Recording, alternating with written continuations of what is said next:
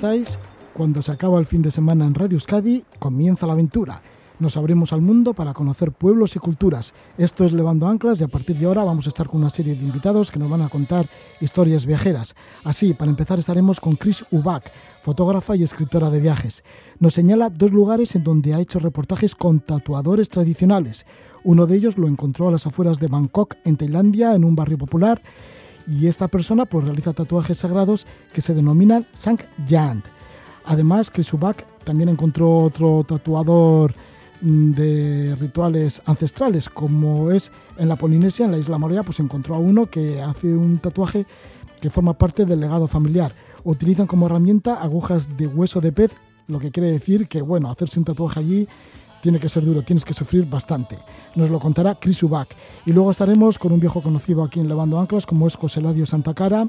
José Ladio nos hace un balance del trayecto que ha realizado con su furgoneta y Beleche, es su casa rodante, así la llama, desde Navarra hasta Mongolia. Lo ha hecho hoy de vuelta, han sido un total de 45.000 kilómetros, pasando por 20 países durante nueve meses y medio. Algunas conexiones sí que hemos hecho con él cuando José Ladio Santa Cara se encontraba con Ibeleche en Mongolia y en algunos otros sitios, pero bueno, esta vez nos visita y nos comentará y nos hará un resumen de todo el viaje que ha realizado hasta llegar a Carcastillo, hasta su localidad en Navarra. También estaremos con Íñigo Graset, también es conocido aquí en el programa Levando Anclas. Algunas veces pues, nos ha contado su estancia en Mentawai y en otros lugares como en Canadá con el tema de los esquís o Noruega. Y esta vez pues Íñigo Graset nos va a comentar cómo se fue a la isla de Mantaguay una vez más, era la quinta temporada, iba a, iba a sacar fotos a los surfistas, ya que él es fotógrafo de fotografía acuática y aérea, y resulta que, bueno, pues que se encontró atrapado en una pequeña isla de Mentawai, no podía salir y todo ello por la alarma sanitaria. Le cogió allí en marzo y tuvo que quedarse y se ha quedado como alrededor de cinco meses, ha tenido que vivir de la pesca submarina para poder comer todos los días y el resto del tiempo pues lo empleaba en parte en hacer surf, haciendo surf solo en una de las mejores olas del mundo, ya que estaba confinado y no había nadie por allí. Y al final estaremos con Sergi Mingote, al final de Levando Anclas. Él es uno de los grandes alpinistas del Estado español y nos habla del desafío Olympic Route, una travesía que ha realizado el pasado verano desde el Estadio Olímpico de Barcelona hasta el Monte Olimpo de Grecia. Y en el camino, como es montañero, gran montañero, pues ha ascendido a 20 montañas europeas. Nos lo contará al final de este programa de Levando Anclas, que ya comenzamos. Estamos con Chris Ubak.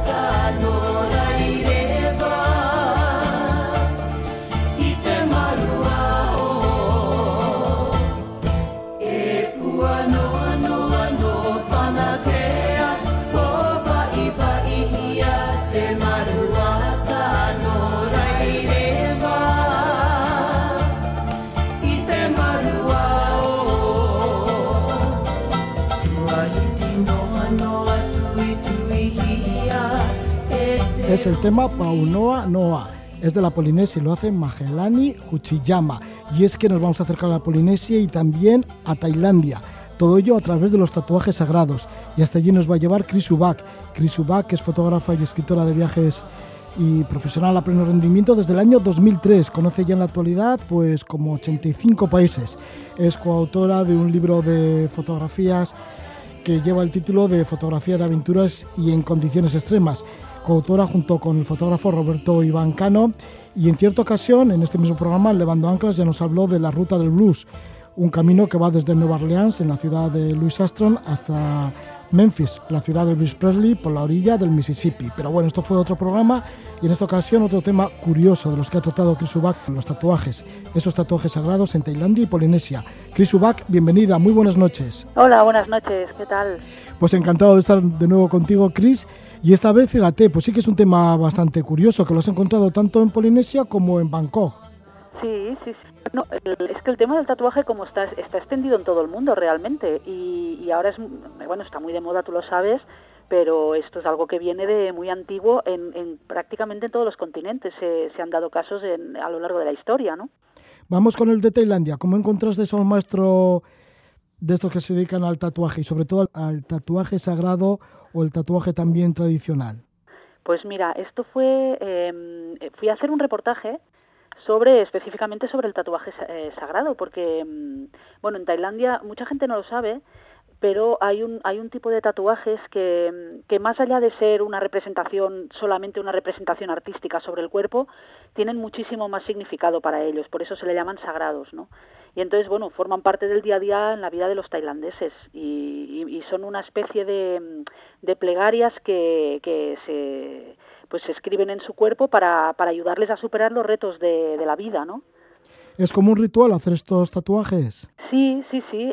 mira, el origen, el origen viene de, de la época del Imperio Gemer, cuando, bueno, estamos hablando aproximadamente en el siglo IX, siglo X, eh, para que te hagas una idea, en la época en la que aquí teníamos a los vikingos, pues allí en la zona del sudeste asiático, lo que hoy es Camboya y Tailandia, habían dos imperios, que era el imperio Gemer, que es los que construyeron Angkor, digamos, eh, la, actual Camboya, y luego estaba el imperio de Siam, que es el actual Tailandia, que tenía dos capitales, tuvo dos capitales, Sukhothai y Ayutthaya, que son dos, bueno, son dos ciudades que hoy, hoy se pueden visitar eh, antiguas, ¿no? Con los templos y demás. Bueno, pues estas, estas dos, dos, dos, dos imperios siempre andaban a la greña y entonces eh, los guerreros gemeres se tatuaban el cuerpo eh, pues con esta especie de tatuajes que, les, que ellos creían que les protegían incluso ante ante las ante las eh, pues ante las armas físicas físicamente les protegían no y entonces esa tradición de tatuarse los guerreros pasó al reino de Siam pasó a Tailandia y se ha mantenido hasta el día de hoy. Y entonces es una especie de es una especie de sí de, de ritual el que se el que se hace cuando se tatúa a una persona con un tatuaje sagrado que se llama sakyant eh, entonces, bueno, pues el, el tatuador mm, hace una, el tatuador que por cierto suelen ser monjes eh, que, que, están en templos, a veces no son monjes que están en templos, son monjes que tienen su propio taller fuera de un templo y pues ellos hacen toda una toda una especie de, de ritual en el que no solo dibujan el tatuaje sino también pues hay una serie de se cantan unas plegarias se, se hacen todo todo una, bueno todo un todo un ritual muy curioso sí sí. Tú no estuviste con un monje budista que tatúa, sino que te fuiste a un barrio de Bangkok, un barrio popular, para estar con ese tatuador que va por libre, ¿no? Uno de ellos que va por libre. Sí, estos son los que te digo que tienen como sus talleres eh, al margen de los monasterios. Y sí, sí, pasé un día con él viendo cómo trabajaba y la verdad que es muy curioso porque en el taller por ejemplo es casi como pues lo que te digo es casi como un santuario él en su tiene un, trabaja en una habitación que está llena de, de imágenes pues de Buda y de otras otras santidades y él pues eh, va, vestido de monje y entonces está sentado en el suelo encima de una alfombra y allí tiene todo su, su instrumental y entonces los, los feligreses, los, los, los que van a tatuarse, pues hacen fila para, para tatuarse y él pues utiliza una especie de espadín largo que se unta en tinta y con ese espadín pues les, les hace les hace el tatuaje. El tatuaje suele ser, eh, por lo que yo vi, suelen ser letras, eh, una especie de lenguaje que se utilizaba, un lenguaje que se utilizaba en, el, en la época Gemer, que se llamaba Com, que es una caligrafía antigua que ya hoy en día ya no se utiliza. Y luego pues entre medias se, se tatúan pues animales. Cada animal o cada, cada figura tiene, un, un significado diferente. Y todo esto sirve también como protección estos estos dibujos Sí, sí, sí. De hecho, bueno, antiguamente, ahora, ahora la cosa ha cambiado un poco. Cuando te hablo de los guerreros de, de aquellas guerras entre Siam y el Imperio Gemer, eh, ellos, ellos creían que esos tatuajes les protegían físicamente contra las armas, ¿no? Hoy en día se, ya se entiende que esto no es así, pero, pero por ejemplo, eh, la gente joven que se quiere buscar un trabajo, por ejemplo, pues uno de los uno de los dibujos que se, que se suele hacer más, más a menudo es, por ejemplo, un cisne, ¿no? Un cisne es, es, el, es la, figura que pues que te va como a proporcionar buen, buen trabajo o buen futuro, buen porvenir, ¿no? Eh, los tigres, los tigres son súper famosos y es, uno de los elementos más tatuados y son están muy populares entre los policías, por ejemplo, o, entre, o, la gente que trabaja en pues en el ejército, ¿no? Porque son el tigre protege contra contra los enemigos, ¿no? Y hay muchísimas cosas, los cocodrilos, por ejemplo, los, los pescadores se tatúan cocodrilos porque pues eh, les, les, les proporciona buenas capturas, por ejemplo. Hay, hay, hay bueno, hay un sinfín de, de, imágenes y cada una tiene su simbología, ¿no? ¿Cuál es el vínculo entre el maestro tatuador y la persona que se tatúa? Pues mira, el, el vínculo que se crea entre ellos es muy fuerte, porque aparte del tatuador, aparte de hacer el dibujo sobre la persona, aparte de, de hacerle la, el tatuaje, eh, le, le, establece una serie de reglas que el discípulo deberá respetar el resto de su vida. Suelen ser reglas muy vinculadas al budismo, o sea, una de ellas es que son respetar los cinco, cinco preceptos del código ético del budismo, y, y, bueno los, los que vienen los que vienen a tatuarse y quieren estar protegidos por ese tatuaje pues tienen que observar esta, estas reglas pues porque si no eh, el, el, tatuaje pierde los poderes. O sea ellos entienden que tienen unos poderes y si esas reglas no se observan o sea, el tatuaje deja de tener función para entendernos Cris, además de tener esta experiencia con este tatuador en el que estuviste en su taller, que dices que es como un santuario, pues conoces también Bangkok bastante bien, o por lo menos una de las ciudades que te gusta mucho, ¿no? Sí, a mí Bangkok me encanta y bueno, la verdad es que es una ciudad que igual a la, primera vez que fui me, no me impactó tanto, pero al final con los años he ido volviendo y al final en Bangkok de Bob he, he estado como 12 veces o así. Entonces, cada vez que voy descubro algo distinto y sobre todo lo más bonito es que he conocido gente allí que luego te enseña, ¿no? Esto es un poco como en cualquier sitio, cuando vas con un local y te enseña los, eh, los secretillos de la ciudad, pues le acabas le acabas cogiendo cariño, ¿no? Y luego también es que me, a mí me gusta mucho la, bueno, la gastronomía, la comida en general y yo considero que bueno, Tailandia es uno de los países del mundo en que mejor se come y Bangkok es una capital donde se encuentran bueno, especialidades increíbles de, de comida, ¿no? Y, y sí, sí, para comer, por ejemplo, a los que les guste comer, eh, Tailandia es un, es un sitio, bueno, imprescindible, podríamos decir. ¿Cuál es el plato estrella tailandés para ti? Pues mira, mm, es que es difícil decirlo, ¿eh? hay muchos. Eh, te podría decir que, mira, el más famoso, si segura, seguramente si hay oyentes que han estado en Tailandia se acordarán, es el pad thai. Este es el más famoso, que es, una, es un plato de fideos eh, que lleva pollo, lleva eh, cacahuetes, huevo y demás. Este, este es muy fácil de comer porque no pica y, y muchos y muchos extranjeros les encanta, ¿no? Pero pero bueno, digamos que cuando pasas esa fase del pad thai, que es lo que todo el mundo conoce, eh, la, la, gastronomía tailandesa es súper rica y cada lugar de cada lugar de cada región de Tailandia tiene sus especialidades, ¿no?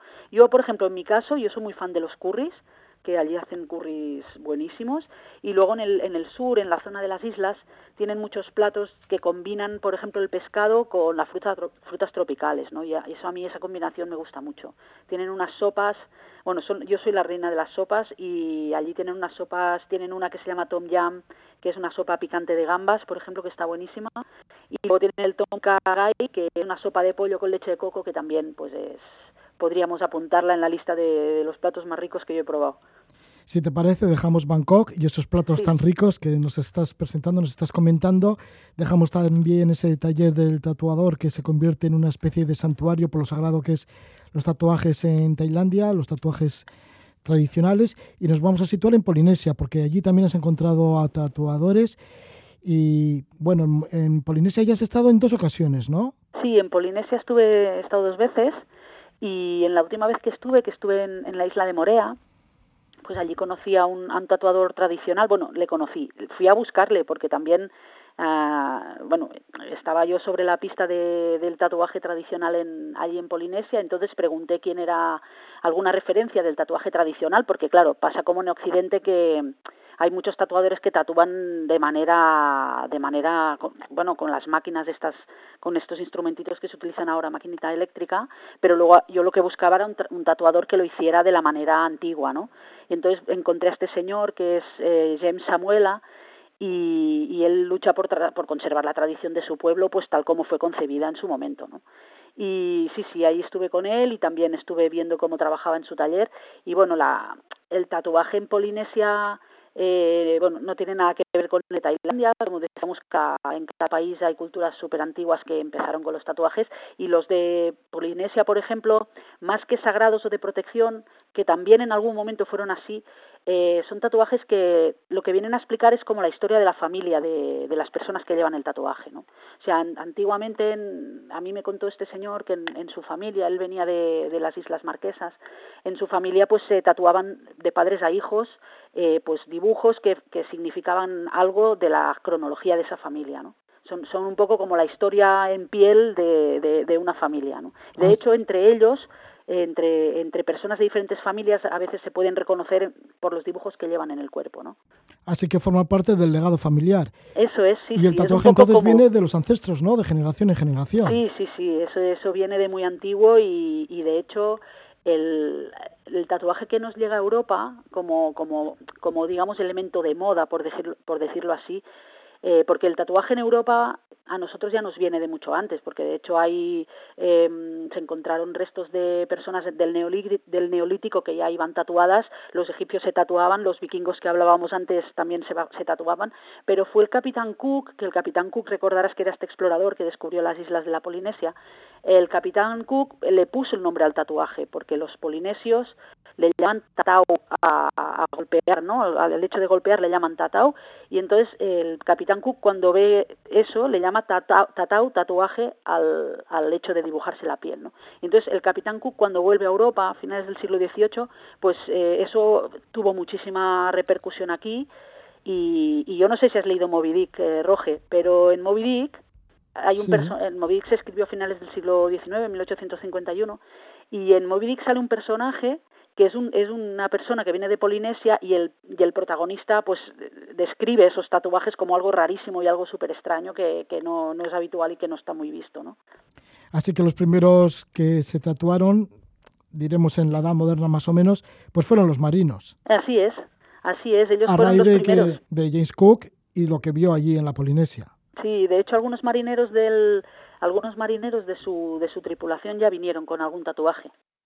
¿Qué herramientas emplea este tatuador en Morea que has conocido, James Samuela? Pues mira, el, si el de Tailandia utilizaba un espadín de, metal, este señor James lo que utiliza es un hueso de pescado, que es, es algo que me sorprendió muchísimo, porque él lo que hace es coge un hueso de pescado, lo talla, le, o sea, lo talla como si fuera un elemento de orfebrería casi, y, luego con eso él unta la tinta y entonces va, va golpeando el, el huesecito este pues contra, contra la piel con un palo de, de madera, ¿no? Y eso tiene que doler muchísimo porque fíjate que cuando yo estuve allí con él había un señor que fue a tatuarse y este señor era, imagínate tú, un polinesio de estos, pues como los que juegan en el All Blacks de Nueva Zelanda, ¿sabes? Estos gigantescos, un señor que medía dos metros. Sí, como los y... maoríes de Nueva Zelanda, ¿no? Eso los es, jugadores de rugby. Eso es, como esos gigantescos. Pues es, le estaba tatuando a este señor en la pierna y el hombre lloraba como un bebé. O sea que me imaginé que eso debía doler, debía doler bastante. Sí, sí, pues fíjate, con hueso de pez sí. o también diente de tiburón suelen utilizar. Con dientes de tiburón también me dijo que lo hacía, sí, sí. Sí, sí. Y esto los tallan estos huesos de pez para que se forme una aguja. Sí, claro, lo tallan en forma de punta, sí, de aguja. Y luego él, para, para asegurar la, digamos, la, la higiene de todo, luego es, esa, esa punta de pez se la regala al, al tatuado para, para, que, para asegurarse de que nadie más la va a utilizar, ¿no? Cris, ¿y no te llamó la atención para hacerte a ti un tatuaje? Bueno, claro, si es tan, tan fuerte, tan hace pues tanto mira, daño. Yo te voy a confesar que yo, yo me traje un dibujo de Polinesia y luego me lo tatué aquí. Pero yo no me atreví con, con este señor por... Es que yo cuando había aquel hombre gigante llorando, no me, no me vi yo con las fuerzas de hacérmelo yo. Sí. ¿Y cómo han sido tus estancias, esas dos estancias que has tenido por la Polinesia? Pues maravillosas. La verdad que Polinesia es un, es un lugar único en el mundo. Nos queda un poco demasiado lejos porque al final el viaje son casi 24 horas, pero, pero bueno, claro, son unas islas que son tan distintas a todo lo que conocemos que, que están, están muy bien. Y la, en el segundo viaje tuve un poco de mala suerte porque me pilló allí un ciclón y la verdad es que estuve tres días aislada en el hotel eh, con un viento y unas lluvias que yo no sabía si la isla se hundiría o quedaría en pie, la verdad. Sí, porque allí estuviste en el segundo viaje en Tahití y en Facaraba, ¿no? Que están las Tuamotu, eh, que vienen a ser atolones. Sí, en, en, las Tuamotu estuve haciendo un reportaje sobre, sobre la perla negra, que allí se cultiva la perla negra, es el, único lugar del mundo donde, donde, donde existen, porque en el resto de sitios donde se cultivan perlas, tradicionalmente China, Japón, etcétera, son la perla blanca, esa de color blanco, y aquí son negras, ¿no? Y nada, estuve haciendo un reportaje de eso y justo ahí nos pilló pues esto que te digo, nos pilló un temporal increíble y, yo pues no sabía yo muy bien si iba a volver algún día o no porque porque no las, no las vimos mal porque hacía muchísimo viento, se cayeron todas las palmeras, y bueno, fue, fue bastante emocionante todo, pero bueno, al final salió bien. ¿Qué te contaban los locales? Porque para ti sería todo como sorprendente, ¿no? La primera vez que, que vives un, un temporal de esa manera. Pues sí, la verdad es que ellos, eh, bueno, también están, ellos lo que, lo que hicieron ya día antes, cuando ya dieron el anuncio de que iba a venir el, el ciclón, ellos pues tapiaron las, las, con maderas tapiaban las puertas, las ventanas, se no, o sea, se conoce que ellos ya están acostumbrados al tema y, claro, ya prepararon las viviendas para, para que fuera el mínimo, el mínimo daño posible, ¿no? Pero claro, para uno que viene de fuera y que no lo has vivido nunca, pues eh, era muy era muy impresionante. Yo me asusté la verdad porque además es que no puedes literalmente salir de la habitación del hotel porque es que te, te, vas volando y además hay un peligro que mucha gente no tiene en cuenta y es que caen cocos de los de los cocoteros y eso si te cae un coco en la cabeza te puede matar. Entonces no puedes salir. Realmente volaban las hojas de las palmeras los cocos todo no ¿Se pues movían las paredes o, se, o parecía que se movían las paredes? No, las paredes no, más el techo. El techo sí que entraba aire por todas partes. Notabas como el, por las fisuras de las fisuras del techo se, se oía se oía el viento silbar, ¿no? Y luego, claro, al, al tercer día cuando acabó todo, eh, salió el sol, paró el viento y parecía aquello el, la devastación, ¿no? Porque estaba toda la playa llena de palmeras, de, de todo, ¿no? Pero bueno, afortunadamente no fue muy grave, no hubo ninguna desgracia personal y todo fueron así, pues palos de la luz que se habían caído, bueno. Esto que para ellos es el, pan de cada día casi, ¿no? Como los que como en el Caribe que están siempre con lo mismo también. Sí, pero pudiste hacer ese reportaje sobre la perla, negra. ¿Y sí, lo, pude hacer porque lo, hice antes. Antes, menos mal. ¿Y cómo tienen la perla negra? La perla, ¿por qué él dices? Sí, ¿cómo la obtienen? Bueno, que está en la ostra, ¿no? Sí, las perlas, bueno, el, tema es que la, es la, raza de la ostra es una, una raza especial que, que, lo que le da esta coloración a la, a, la, a la perla. Entonces ellos las cultivan en unas granjas realmente. O sea, ellos lo que hacen es, tú sabes que una perla se genera cuando a una ostra le entra un granito de arena y entonces el animal por, por, por, defensa, por defensa propia lo que crea como un crea una especie de pues de protección alrededor de esa, de esa piedrecita y, lo que, y esa protección es el nácar, es la ostra que, que se hace dentro de una perla, ¿no?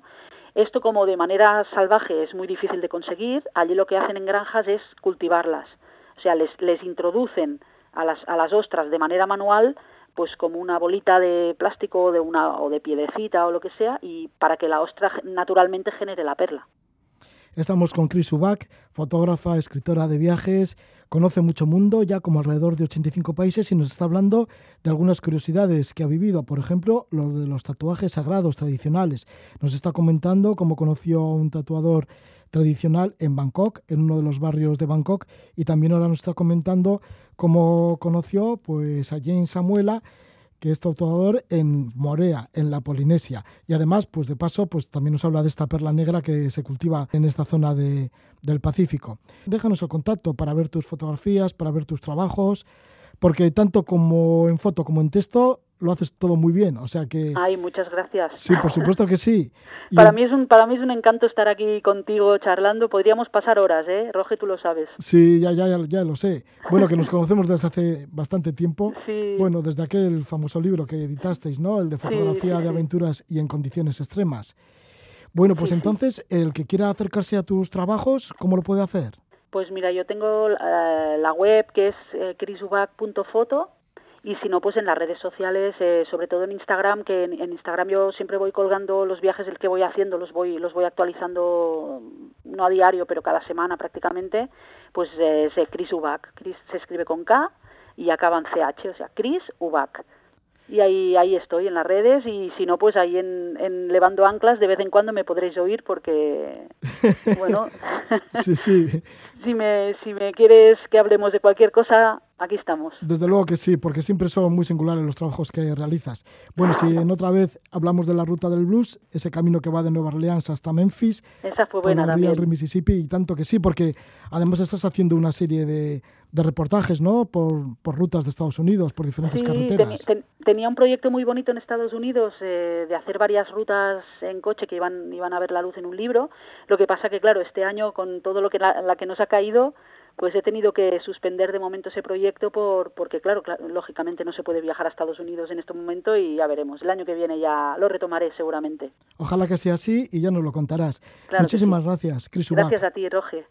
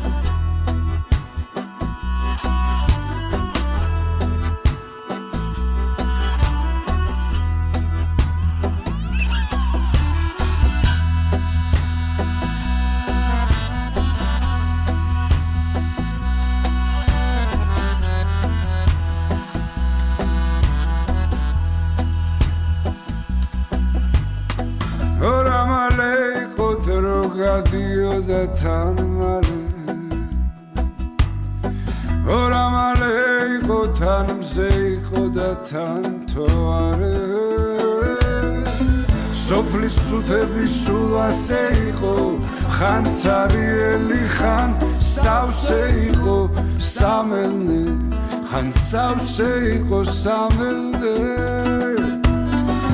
თან უცხო იყო თანაც ნაცნობიდან ახლო იყო თან შორდებოდა Es el cantante de Georgia, Nias Biasimiche, con la canción Drómale. Por Georgia pasó nuestro invitado con su furgoneta con Ibeleche.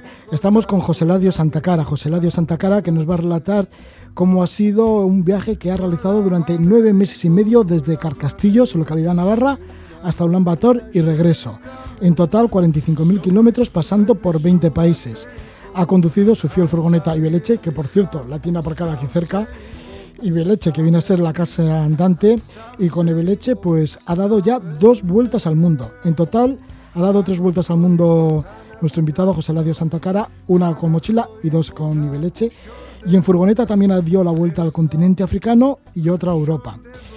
Y hay que decir también pues, que ha estudiado y vivido en China. Es autor del libro, efectivamente, La Tierra Redonda, en la que relata su primera vuelta al mundo con Ibeleche. Y hoy, pues José Ladio Santacara nos va a hacer un resumen de ese largo recorrido que ha hecho también con Ibeleche, desde Carcastillo hasta, hasta Lombator, hasta Mongolia y regreso. Le damos la bienvenida a José Ladio Santacara. Gabón, buenas noches, José Ladio. Gabón, buenas noches, Roger. Bueno, yo tenía ganas de verte porque esta entrevista se, ha queda- se quedó frustrada porque regresaste con Ibeleche allá por el 25 de febrero de 2020.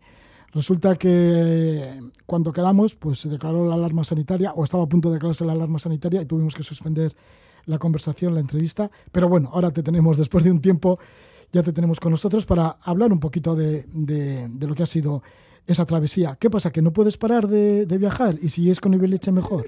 Sí, es como una droga que se mete ahí lo de los viajes, siempre conocer el más allá, ¿no?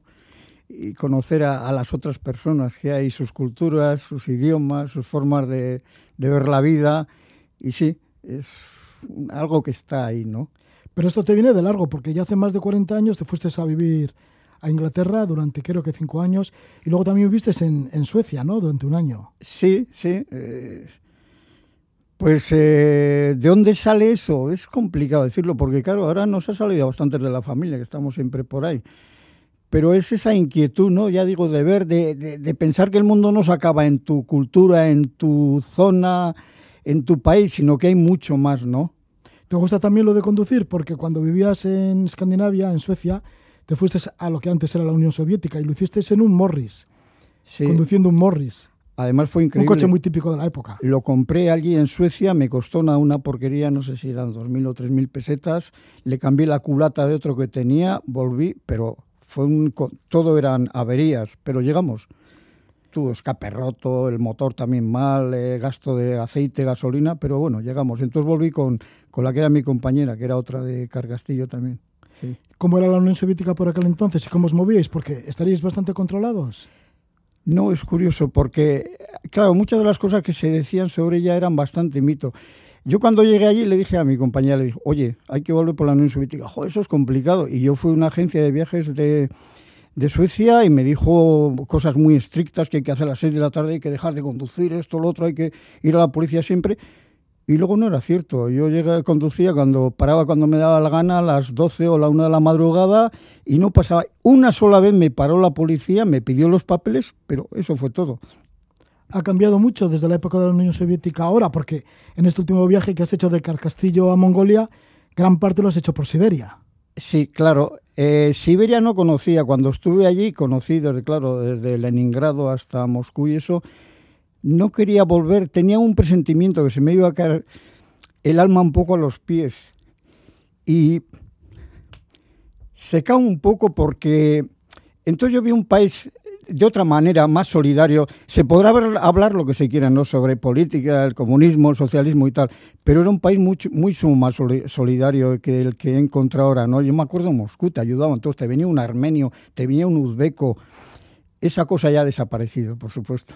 Sí, bueno, se ha dividido, se ha dividido la Unión Soviética en muchos países, muchos de Asia Central, que también has conocido en tus vueltas al mundo y ahora también en el último viaje. Así que encontramos a la gente como más sociable, ¿no? Diríamos. Sí, pero sin duda, sin duda, sí, entonces sí, sin duda. Sí, porque ahora, ¿con qué tipo de ruso estás encontrado en el camino? Hombre, ¿O qué tipo de Rusia? No he tenido queja, lo que pasa es que ahora sí da la impresión de que es sálvese quien pueda un poco, cada uno encerrado en su parcela, pero Rusia está ocurriendo una cuestión, que es que está empezando a haber mucho turismo y sobre todo de los overland, los que van en camioneta, en coches, y entonces te da muchas facilidades. Es complicado sacar la visa, porque te ponen, o sea, no puedes cambiar una coma de, de, cualquier cosa que tengas por ahí. Si cambias una coma, tienes que empezar al principio. Pero una vez que la has conseguido, y son visas además para seis meses, entradas múltiples, que es la que vamos siempre buscando todos nosotros, ¿no? Y luego adentro esto, facilidades. No sé, la policía pues, me ha parado siete, ocho veces, mirar un poco por encima de los papeles, ningún problema. O sea, eh, es el tema este del turismo que a ver quién puede más. Y en ese aspecto también lo he visto en los demás países de, del, no sé, del corazón de Asia, Kirguistán, Uzbekistán, eh, Tayikistán, eh, eh, este, Turmenistán, todos estos, de que las policías no son lo que eran. Yo cuando pasé por el 2003, aquello era un desbarajuste, por cualquier cosa te paraban intentando sacarte. Georgia era horrible. Y se conocen entre ellos se han dado cuenta que, joder, que viene ahí un poco la gallinita de los huevos de oro y, o sea, el comportamiento ha cambiado mucho. Incluso, claro, es que tiene unos tesoros impresionantes, la ruta, la seda. Y luego las ciudades siberianas, eso es impresionante. Sí, son impresionantes. Ya irías con mucha emoción, ¿no? Después de haber visto la Unión Soviética, haber conocido la Unión Soviética, internarte en lo que es Siberia. Sí, además, claro, está lleno de historias, porque yo a la vuelta aún me quedaban 15 días de, no, menos, 10 días eh, de la visa y entonces otra vez desde Azerbaiyán volví a entrar allí, claro, ¿a dónde iba? Pues a Volgogrado, Stalingrado. Volgogrado, Quería claro, la historia, ya que te emocionas, ¿no? Al, sí. Al pronunciar Stalingrado. Bueno, que ahora se llama Vol sí, Volgogrado. Vuelve a ser Stalingrado durante un día, el día de la liberación, ¿no? no sé si fue el 2 o el 3 de febrero. Sí, el 2 de febrero de 1943. y ese día vuelve a ser Stalingrado, ¿no? Luego siempre es Volgogrado, ¿no? Ya no es lo que era en aquel tiempo. Pero bueno, sí, impresiona bastante ver el monumento, la famosa mujer ahí que está con una espada que tiene, no son 60 metros, que costó una barbaridad hacer aquel monumento claro, eh, es historia, ¿no? Y entonces era eso, ver aquello. Luego sí me impresionó una cosa, que aquello está todo lleno de monumentos, toda esa zona está lleno de monumentos mongoles y de yurtas. Claro, cuando llegó la Horda de Oro con Genghis Khan, estamos hablando del siglo XIII, pues muchos se establecieron allí. Y o sea, hay muchas tradiciones mongolas. Y si, no sé, si no escuchas a la gente, dice, joder, igual esto es Mongolia. ¿En dónde? ¿En Volgogrado? De Volgogrado para abajo, toda la zona esa del Cáucaso. Y luego, claro, en Kazán hay 6 millones de rusos que hablan todavía el, tártaro, que está emparentado con el mogol, son los descendientes de la Horda de Oro. Y entonces hablan el ruso y el tártaro, los dos idiomas. Sí, es curioso ver todo eso. Para llegar a Volgogrado estabas en Georgia y te desviaste para ir allí, para entrar de nuevo a Rusia y ver esta ciudad, ¿no? La antigua Stalingrado. Claro, porque entré de Azerbaiyán, de Azerbaiyán entras en Georgia y por ahí pasé los, los este, el Cáucaso, que ya estaba nevado, estamos hablando de noviembre de, finales o noviembre, sí. Y a la vuelta también había nieve, pero tuve suerte, aún había menos nieve que a la ida. Sí, sí. Esto fue a la vuelta, pero bueno, ¿cómo fue la ida? Porque fuiste de Carcastillo, Navarra, a Francia, Alemania, Polonia, Kaliningrado, claro. este enclave, enclave ruso en Alemania, luego seguiste por Letonia, Lituania, Rusia, sí. en Rusia, San Petersburgo, Moscú, y ya llegaste a, Irkutsk, en Siberia. Bueno, estuviste también en Moscú, pero bueno, luego Irkutsk y rodeaste el lago Baikal y entraste en Mongolia. Sí, exactamente, sí, sí. ¿Cómo fue ese rodeo al lago Baikal y cómo es Irkutsk, ahí cerca del lago Baikal en Siberia? Irkutsk es una ciudad preciosa es la que ahí es donde mandaron exilados en el siglo XIX a los decembristas, que se llama, y por eso es una ciudad muy interesante. Es decir, ellos hicieron como su mundo lo volvieron a recrear allí. Bueno, hay unas casas de madera impresionantes y fueron bastantes eh, eh, gente noble que, que el zar las desterró allí. Entonces, es una ciudad que verdaderamente merece la pena ver. Hay unas casas impresionantes, ¿no? Y bueno, yo creo que la ciudad más interesante de todo eso es Krasnoyar es que Krasnoyar está metida entre, entre montes y bosques. Y bueno, Krasnoyar es una belleza absoluta, ¿no? Esta es la anterior a, a, este, a pero luego están Novosibirsk, Omsk, Yekaterinburg, son impresionantes. No, las ciudades que merece la pena verlas, unas ciudades que, no sé, inocentes no se conocen. Yo, es curioso porque hice uno de los vídeos que hice, un minuto duraba nada más, sobre, sobre Siberia. Y, y este, pues nada, tomé cuatro vídeos y tal, las flores, lo di y mucha gente me escribía, eso es mentira, eso no pues es Siberia. Claro, un verdor, unas flores, unas cosas, claro, dura tres meses y luego a 40 bajo cero. Sí, pero tuviste la suerte de pasarlo entonces cuando estaba todo florecido. sí, sí. ¿Cómo fue la llegada a Mongolia? Sobre todo para Ibileche, porque Ibileche lleva mucho trote, ¿eh? fíjate.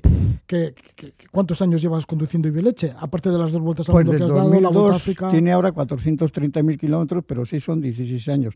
Hombre, ha estado años enteros parada. Cuando yo me iba por ahí con la mochila, pues ahí se quedaba parada. Pero bueno, tiene mucho trote porque, claro, cómo lo ha hecho además los kilómetros, ¿no? Entonces, si lo impresionante es que siga todavía funcionando. Bueno, a base últimamente de ponerme el buzo cada, cada dos días a ponerme el buzo, ¿no? Pues te tienes que poner el buzo cuando entres a, Mongolia, que nos imaginamos así grandes estepas, montañas allí al fondo. Es que Mongolia no se me olvidará nunca. Porque no hay mucho camino asfaltado. No hay, pero encima es que es increíble. Yo no sé por qué tiene esa costumbre. Cuando van a hacer una carretera nueva o van a arreglarla, no te hacen un desvío provisional, sino la destrozan entera y ahí te las arregles. Entonces, nada más entrar a los 50 kilómetros, ahí va toda la carretera, o sea, deshecha, como si hubiese pasado un, tractor y hubiese arado todo, y búscate la vida.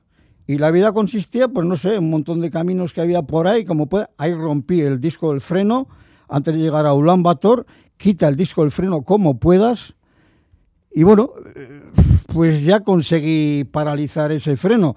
Pero dije, jo, pues, pues vaya entrada que tenemos aquí. Luego rompí el embrague en pleno monte, sin cobertura ni nada, ya. Mongolia no se me olvidará nunca, pero es una belleza absoluta, sí. Me acuerdo que la primera conexión que tuvimos contigo fue cuando estabas allí con, con esta rotura del embrague en Mongolia. Y estabas así como un poco, aquí estoy perdido en la estepa con Ibeleche. Claro, porque yo iba a ir a Rusia por el monte, pero resulta que luego, eh, bueno, en esa primera tentativa me engañó el GPS, me mandó por un camino horrible. Pero bueno, es igual, yo me metí por ahí. Y rompí el embrague y claro, 1.300 kilómetros para atrás hasta Ulan Bator. Para hablar con la Volkswagen, me lo trajeron de Alemania y bueno, me pegaron un palo, pero bueno, ¿qué vas a hacer? O sea, allí no puedes andar gestionando nada porque decían que tenía que venir de allá. Luego a la siguiente vez también intento otra vez entrar a la carretera general, imposible. Había habido inundaciones. O sea, fue un... Pero bueno, no me quejo. Esas cosas se, se, supone que pueden pasar. Y ya está, pasó. Y pasó. bueno, pues de Mongolia ya, cuando pudiste salir, te llegaron países del Asia Central como Kazajistán, Kirguistán, Uzbekistán, Turkmenistán, Turkmenistán para ti te resultó como un país bastante enigmático. Sí, ya había estado allí. Encima, además, bueno, es la primera vez que lo cuento. Me, me, me quedé un día más allí, porque, pero no fue fallo mío. Yo empecé a contar, ellos contaban de otra manera los días. Tienes cinco días y dije, jo, en, en, en Turkmenistán, que no puedo salir, que es un país cerradísimo, ¿qué me va a pasar aquí? O sea que te habías pasado del visado, de los días Sí, del visado. pero eso, pasarse en Turkmenistán, eso es muy gordo. Dije, jo, ya verá la que montamos Sí aquí. que es una dictadura así como bastante férrea. Sí, pero bueno, encontré un tipo majete que empezó a mover por ahí hilos, al día siguiente me volvieron a mandar allí para la frontera, eh, me estaban esperando, al final eh, que si pagaba una multa, que si no la pagaba, y me dijeron, no, no, pues eh, 500 euros así, me dice, bueno, si no la quieres pagar, no vas a poder entrar en dos años. Pues vale, tranquilo que no entro en dos años. no vuelvo por Turkmenistán. Sí, no sé, bueno, pasó aquello. Un descuido mío, pero bueno, tampoco me importa, ya está, pasó y como luego las consecuencias no fueron graves, pues tira para adelante. Pero ¿por qué dices que Turkmenistán es enigmático? Turkmenistán sí es un país bastante cerrado, bastante cerrado. Lo que pasa es que es increíble verlo, porque la ciudad de Asgabat es una ciudad, tiene una belleza agresiva, Ashgabat es la capital. Sí, agresiva porque, claro, es un país muy rico, es el segundo país del mundo que creo que tiene más gas, ¿no?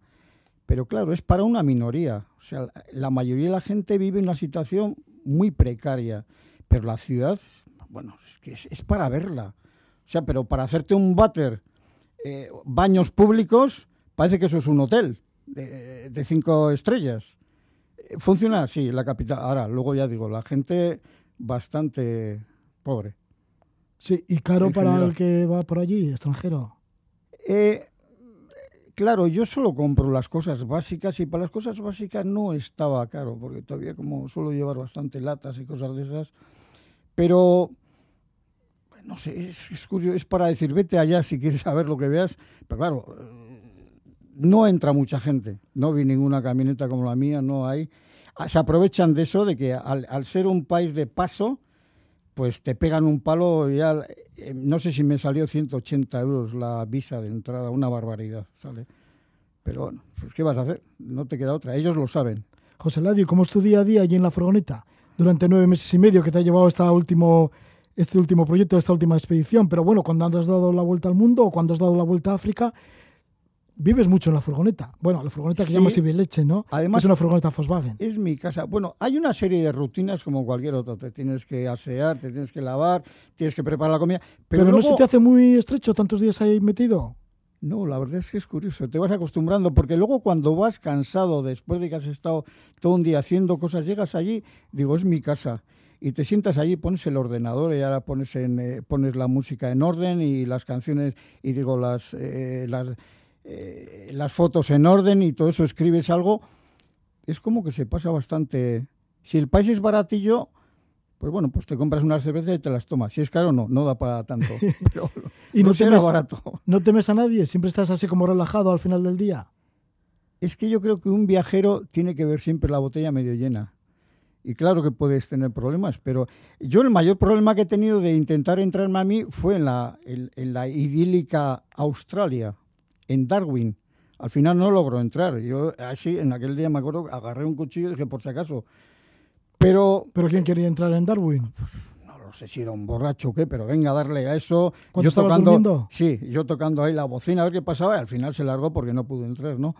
Quiero decir que al final, pues tienes que prepararse y bueno, ¿y qué voy a hacer aquí? Alguno me ha preguntado, ¿llevas un arma? Y digo, ¿para qué? Si quieren entrar y quieren hacerte algo, ya, te- ya te lo harán. Mejor procura entenderte con ellos, con el que sea.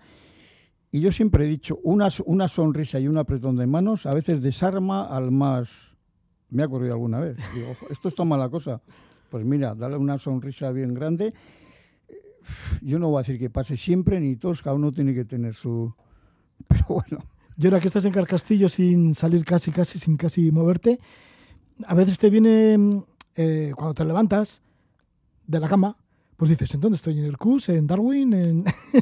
¿O en Carcastillo? pues a veces... O sea, sí- ¿te vienen sueños de que estás por ahí viajando sí, todavía? Sí, Lo que pasa es que Sí, no sé, llevas todo el mundo en la cabeza, entonces sí me ha ocurrido. Y estás escuchando una música, jo, fíjate, esta es japonesa, jo, fíjate esto, o ves la televisión. Y sí, sí, llevas todo ese mundo, todo ese bagaje que lo llevas encima. Y te acuerdas, claro, yo siempre voy con la gente más o menos humilde. Y, como estuve en Mongolia cuando regaló la camioneta, pues yo no más de la casa y, y ya está. ¿Y en Georgia?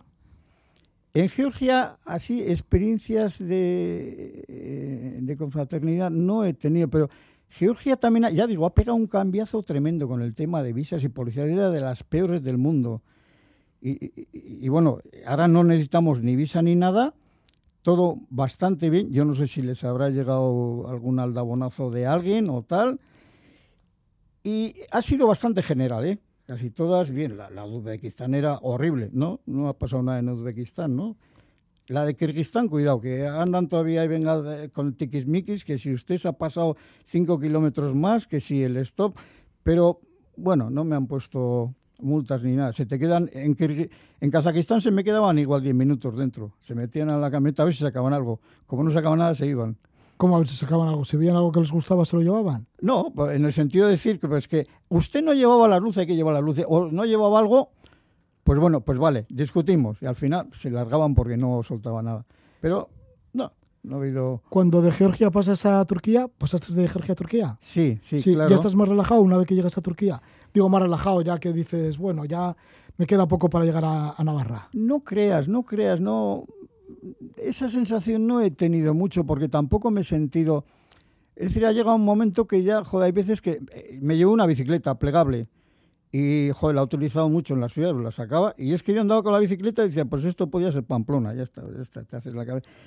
Como que me he hecho, no sé, ciudadano del mundo, ¿no? Sí, sí, está clarísimo que eres ciudadano del mundo. Y te has hecho un poco así y claro, eres de donde eres, pero ya digo, yo los llevo todos en la cabeza. Toda esa gente que, que me ha ayudado, no sé, eh, esas formas de entender todo, alguna... Joder, en Rusia, pues me acuerdo que en una casa que me acogieron, pues nada, pues aquel acordeón y Kalinka. Empieza a tocar.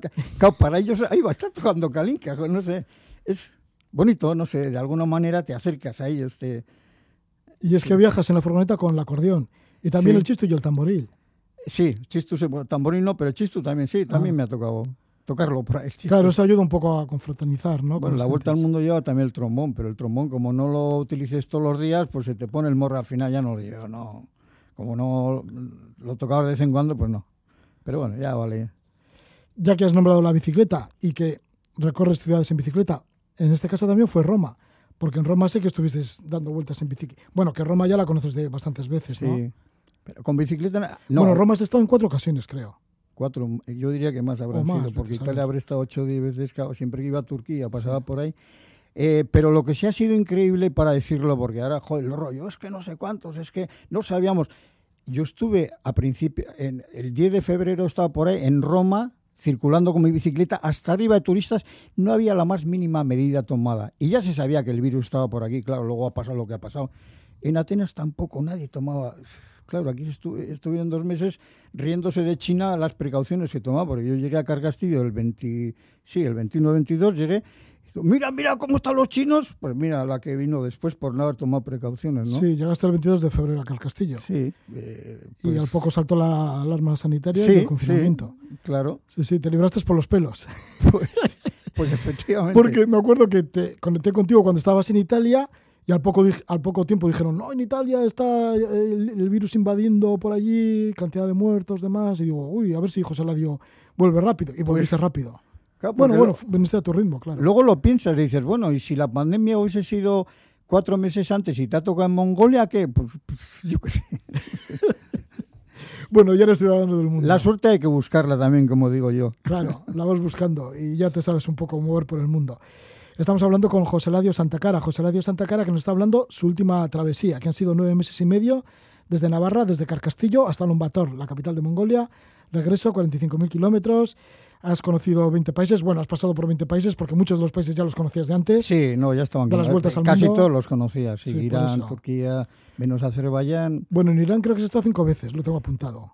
Irán sí puede ser, cinco o seis, sí, por ahí andar. Sí, sí, sí. Irán, la verdad es que es muy interesante. Joder, si me acuerdo que estuve una vez con una suiza, la vi por ahí, iba sola. Me dice, aquí, miedo, si te protegen. Y es que eso, aquí, la propaganda que se le ha hecho a ese país no hay derecho, o sea, porque no es real. Con las mujeres me han puesto, y, joder, y ya me tocó varias. Y aquí sí te protege la gente. Ya, gente buenísima, la dirán los persas. Sí. bueno, y hay que decir que nuestro, que nuestro invitado es autor del libro, efectivamente, La Tierra Redonda, en el que comentas tu primera vuelta al mundo. ¿Se puede encontrar todavía este libro? Sí, sí, sí, todavía quedan por ahí. Bueno, eh, están varias librerías. Pues lo está distribuyendo también está Elcar. Elcar, entonces lo Aunque es una editorial del sur, pero bueno, sí, Elcar y, bueno, aparte Sí, está editado en Círculo Rojo, ¿no? Sí, sí. sí. Vale, y ahora estás preparando África, la madre olvidada y maltratada. Sí. Que va a relatar tu vuelta al mundo, uy, digo, perdón, tu vuelta al continente africano. Sí, que eso sí que eso sí que fue complicado. Yo la verdad lo digo en el libro, si yo hubiese sido un poco consciente de lo que me esperaban, no hubiese dado esa vuelta, porque claro, es solo tracción delantera. Las pasé, a veces salía de los sitios pues poniendo las cadenas de nieve para que agarrasen en el barro, otra vez me tuvieron que remolcar, no se puede, hay que ir con un todoterreno. Pero bueno, la inconsciencia me llevó a África. Con lo que tenía, lo di. Pero que yo fue bueno, pues ya sabremos de ese libro que estás preparando sí, a ver si sale de aquí a tres meses, calculo yo, porque ya está casi por ir a imprenta. Sí, bueno, pues ahí está, África, la madre olvidada y maltratada. Recordemos que saldrá dentro de tres o cuatro meses. Muchísimas gracias por estar con nosotros, José Ladio Cara. Gracias por venir de Carcastillo a visitarnos una vez más. Un fuerte abrazo y que vaya bien. Le da por de leche, que le tienes aparcada ahí al lado. Sí, abajo está esperando. Sí. Bueno, buena ruta. Vale, venga, agur. Adiós.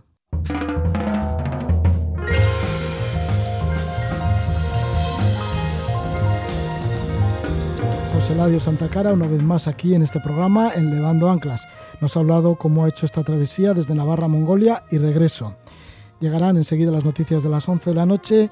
Os adelanto que continuaremos con Levando Anclas, con más aventuras y estaremos con Íñigo Graset de Vitoria-Gasteiz. Pues ha estado en las Islas Mentawai, en el archipiélago de las Mentawai. Ha ido a sacar fotografías a surfistas, pero se quedó confinado durante cinco meses tuvo que utilizar su ingenio para aguantar esos cinco meses y sobrevivir. Lo hizo con la pesca submarina y también, bueno, pues tuvo la particularidad de hacer mucho surf y además casi en solitario en una de las mejores olas del mundo que se encuentra en esta zona, en Mentawai, en Indonesia. Además estaremos con Sergi Mingote, gran alpinista catalán, que nos habla de su desafío Olympic Route. Durante el pasado verano se fue en bicicleta desde Barcelona al Monte Olimpo de Grecia y en el camino ascendió a 20 montañas europeas. Ahora os dejo con la música de Thierry Viscari, él es de Baja Navarra y antes, bueno, ahora este es el disco en solitario, pero él forma parte de Calacan. Escuchamos a Thierry Viscari y luego volvemos de nuevo con Levando Anclas. Nire baitara nauen ekitoltzeko. Bidetik nabil badakit orain. Nor naizen nola maite dudan Nire baitatik zure baitara. Daraman ekitoltzeko bidea zein den Distira begiak Erretzen dizkit. Badakit orain Nor naizen nola maite dudan Ta zure baitatik nire baitara. Datorren ekitoltzeko bidea zein den Ur hatxak naroa Denbora mantxoaren desira Lur gorrietan hatz eginez. Mm, ilunpeak memoria zuritzen ditu hatxak naroa. Mm, denbora mantxoaren desira lur gorrietan hatz eginez. Mm, ilunpeak memoria zuritzen ditu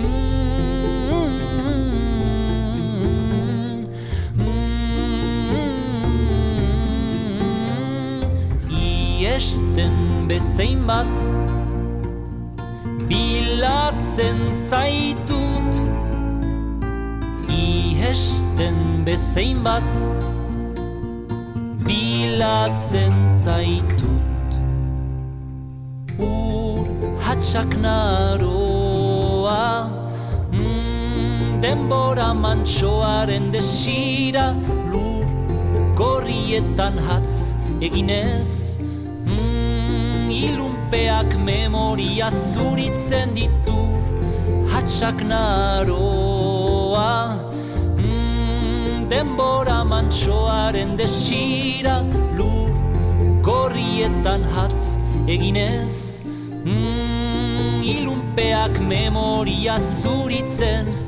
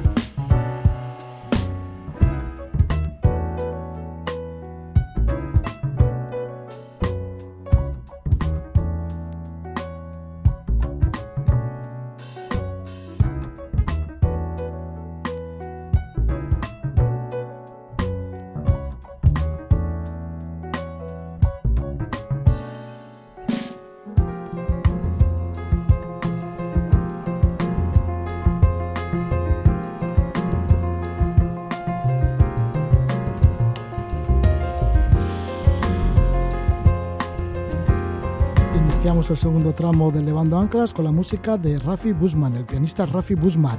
Aquí nos escucháis en la sintonía de Radio Euskadi y este es un programa dedicado a los viajes, a las culturas, al conocimiento del mundo, abrir nuestra mente pues, a diferentes sociedades. Y a partir de ahora pues, nos van a contar historias Íñigo Graset y Sergi Mingote. Íñigo Graset, que es de Vitoria-Gasteiz y realiza fotografía acuática y aérea. Fue a trabajar a la isla de Mentawai, en Indonesia, para sacar fotos a los surfistas.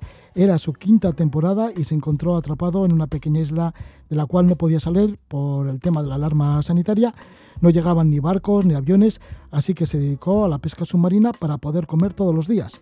El resto del tiempo lo empleó para hacer surf y además casi solo en una de las mejores olas del mundo. Esta historia, esta experiencia excepcional nos lo cuenta Íñigo Graset, enseguida está con nosotros.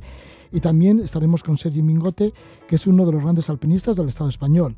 Llevó a cabo el ascender a las cinco montañas más bellas del mundo. Ha ascendido también a 11 miles y durante el verano de 2020 se propuso el desafío Olympic Route. Ha consistido en ir en bicicleta desde el Estadio Olímpico de Barcelona al Monte Olimpo en Grecia. Han sido 7.068 kilómetros Mm, dando pedales y ha visitado 10 países y ha ascendido a 20 montañas. Ha podido gestionar con éxito el tema del COVID-19 en el paso de fronteras. Esto nos lo contará Sergi Mingote, pero ahora estamos con nuestro ya casi amigo porque ya, es, ya ha estado yo creo que dos o tres veces aquí en, Levando Anclas. Bueno, pues volvemos a estar con Íñigo Graset.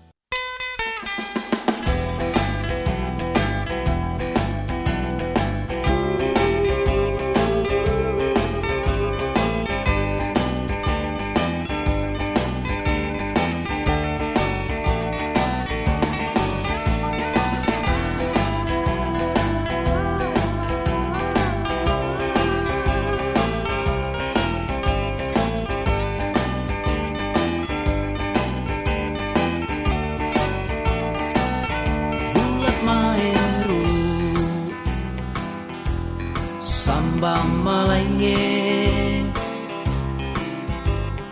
buge buge kaman tawa ngai niya si mabulaw. Samba si mapuso. Maboroy Samba maeva Es música de las islas Mentawai, que se encuentran en Indonesia. La música es de Mil Kerey. Y es que nuestro invitado ha estado bastante tiempo allí en Indonesia, ha estado cinco temporadas trabajando allí con los surfistas, porque él es fotógrafo de surf. Y esta ha sido la quinta temporada. Ha estado cinco meses, parte de ellos confinado, o la mayor parte de ellos confinados en una pequeña isla del archipiélago de Mentawai. Esta música pues le recuerda aquellos momentos que ha vivido, ya que el hermano de Mil Kerey, que es el cantante de esta canción, pues es amigo de nuestro invitado. Nuestro invitado es Íñigo Graset, que llega de Vitoria-Gasteiz. Íñigo, bienvenido, ¿qué tal estás? Muy buenas noches. Hola, buenas noches. ¿Qué recuerdos te trae esta canción? La verdad que muy buenos recuerdos. Como bien has dicho antes, es, es la canción que compuso el hermano de uno de mis mejores amigos. Y bueno, ahí en la isla, pues muchas de las noches las cantábamos todos juntos y habla, habla un poquito de, de las playas, de las olas, de, de la isla. Es una canción muy bonita. Y también del sur, porque en el vídeo se ven muchas olas preciosas. Claro, del sur. Sí, bueno, pues nos ponemos en plan playero, olas, surf, y escuchamos de nuevo a Emil Querey y este tema que se llama Quat Mentawai. Y enseguida Íñigo Grasé nos cuenta las aventuras que ha vivido durante cinco meses confinado en estas islas, en las islas de mentawai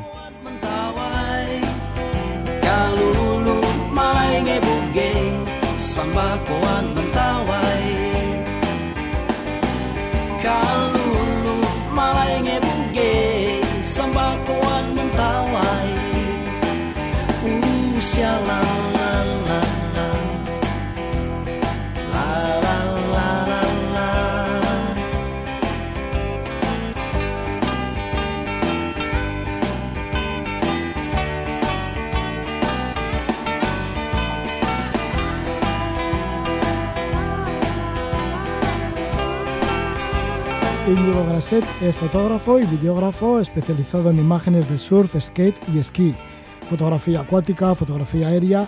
Con 18 años se fue a Australia a mejorar su inglés y estuvo durante dos años en Gold Coast, cerca de Brisbane. Allí conoció a Debbie, que casualmente también es de Vitoria-Gasteiz, y se casaron el año pasado, en julio del 2019 en Guernica. Íñigo y Debbie continuaron por otros destinos como Polinesia Francesa, por Canadá, por Estados Unidos, por México, por las Islas Maldivas y han pasado cinco temporadas trabajando en Mentawai, en Indonesia. Íñigo se dedica a ser fotógrafo y guía de surf allí en Mentawai, las islas de Mentawai, que es un destino estrella para los surfistas ya que se encuentra una de las mejores olas del mundo. Debe y Íñigo han estado cinco meses confinados en Mentawai, ya que fueron en marzo de 2020 y a los 10 días de trabajo pues saltó la alarma mundial por la pandemia del coronavirus, bueno, y allí se vieron retenidos. En una isla pequeñita que no podían salir, no había ni aviones, ni barcos llegaban por allí, así que han estado viviendo sin electricidad y comiendo de la pesca y alimentos locales. Bueno, pues esto es un poquito el resumen, Íñigo, de todo lo que habéis vivido, pero bueno, nos lo vas a contar un poquito cómo ha sido esa experiencia. Porque una vez más, la quinta temporada llegabas para allá, ¿no? Llegabais para allá junto con Debbie. Así es, nos fuimos la quinta temporada a trabajar allí y la verdad que no, eh, el chollo del trabajo nos duró poquito porque justo cuando, cuando decidimos marchar para allá ya es justo cuando empezó la, la pandemia aquí en, bueno, en- China y no estábamos seguros de, de si ir para Asia o no porque pintaba la cosa un poquito mal y al final fuimos y a esto de una semana es cuando dijeron que, que había salido el primer caso de, de coronavirus en Vitoria. Entonces os llegaban ya las noticias que en vuestra propia ciudad habían llegado ya los primeros casos. No solo estaba en China ni en Asia, sino que ya estaba extendiéndose por todo el mundo y la cosa se ponía un poco más difícil. Eso más es, complicada. Así es. Y me acuerdo que me escribió mi padre y me dijo, oye, que menos mal que os habéis marchado porque eh, está el virus ya aquí, ya aquí en España también. Y, bueno, pues sí que, sí que eran momentos un poco tensos porque no sabíamos lo que estaba pasando. Allí eh, no, hay, no hay hospitales donde vivíamos, entonces no sabíamos qué hacer. Y se empezaba a hablar de, de que iban a cerrar fronteras y, en cosa de, de una semana, pues pues eh, cerraron la isla y, y no podíamos no podíamos ni, ni salir ni, ni nada. ¿Qué sucedió con los extranjeros? No solo con vosotros que estabais trabajando allí, sino también con los surfistas que se acercan a Mentawai. Claro, pues sí que tuvimos la oportunidad de salir porque ya empezaron a, avisar un poco lo que, lo que iba a pasar, pero pues teníamos, eh, aún tenía que terminar la semana de trabajo, estábamos ahí no muy seguros de, de qué hacer y al final decidimos, decidimos quedarnos. Y al Porque igual- algunos de los extranjeros que estaban haciendo sur sí que marcharon. Sí, muchos, muchos de ellos eh, cancelaron los viajes a, a- a la mitad y se tuvieron que marchar. Y, y luego sí que hubo como unos 20 extranjeros o así que, que nos quedamos todos confinados en la isla. ¿Y entonces qué sucedía? Porque si no llegaba nada, porque hubo un momento que no llegaban ni barcos a la isla. Eh, así es, todos los barcos fueron cancelados. Eh, había un barco, un barco semanal que, que sí que venía desde, desde Padán eh, para traer alimentos, pero en ese barco no dejaban, no dejaban transportar personas. Entonces, si no llegaban alimentos o pocos alimentos, ¿cómo iba a ser vuestra vida allí? En principio no sabíais cuándo podíais salir tampoco, ¿no? Claro, no, no sabíamos nada. Todo, todo iba cambiando súper rápido. De una semana a otra eh, cambiaba todo. Y ¿Cómo fue la primera reacción? Porque seguramente que era de no creer. sí, al, fi- al De que era final como surrealista todo. todo, todo muy surrealista. Estábamos ahí con, con los clientes, hablábamos y, y era en plan de... Es imposible que vayan a cerrar las fronteras o que vayan a, a parar el, el, el- el mundo por, por esto, ¿no? Y nadie, nadie se imaginaba que fuera a pasar eso. Entonces, eso día a día, yo recuerdo en la isla todo el mundo hablaba, rollo diciendo, ah, no, no creo que haya ningún problema. Y, fueron cambiando y cambiando las cosas hasta que, que ya decidieron cerrar las islas por completo, aislarnos allí. Y bueno, una buena decisión en realidad, porque al no haber ningún tipo de, de, turismo, tampoco había manera de, de que llegara el virus, ¿no? Entonces, bueno, en cuanto al aspecto sanitario estabais bien, estabais ahí a recaudo.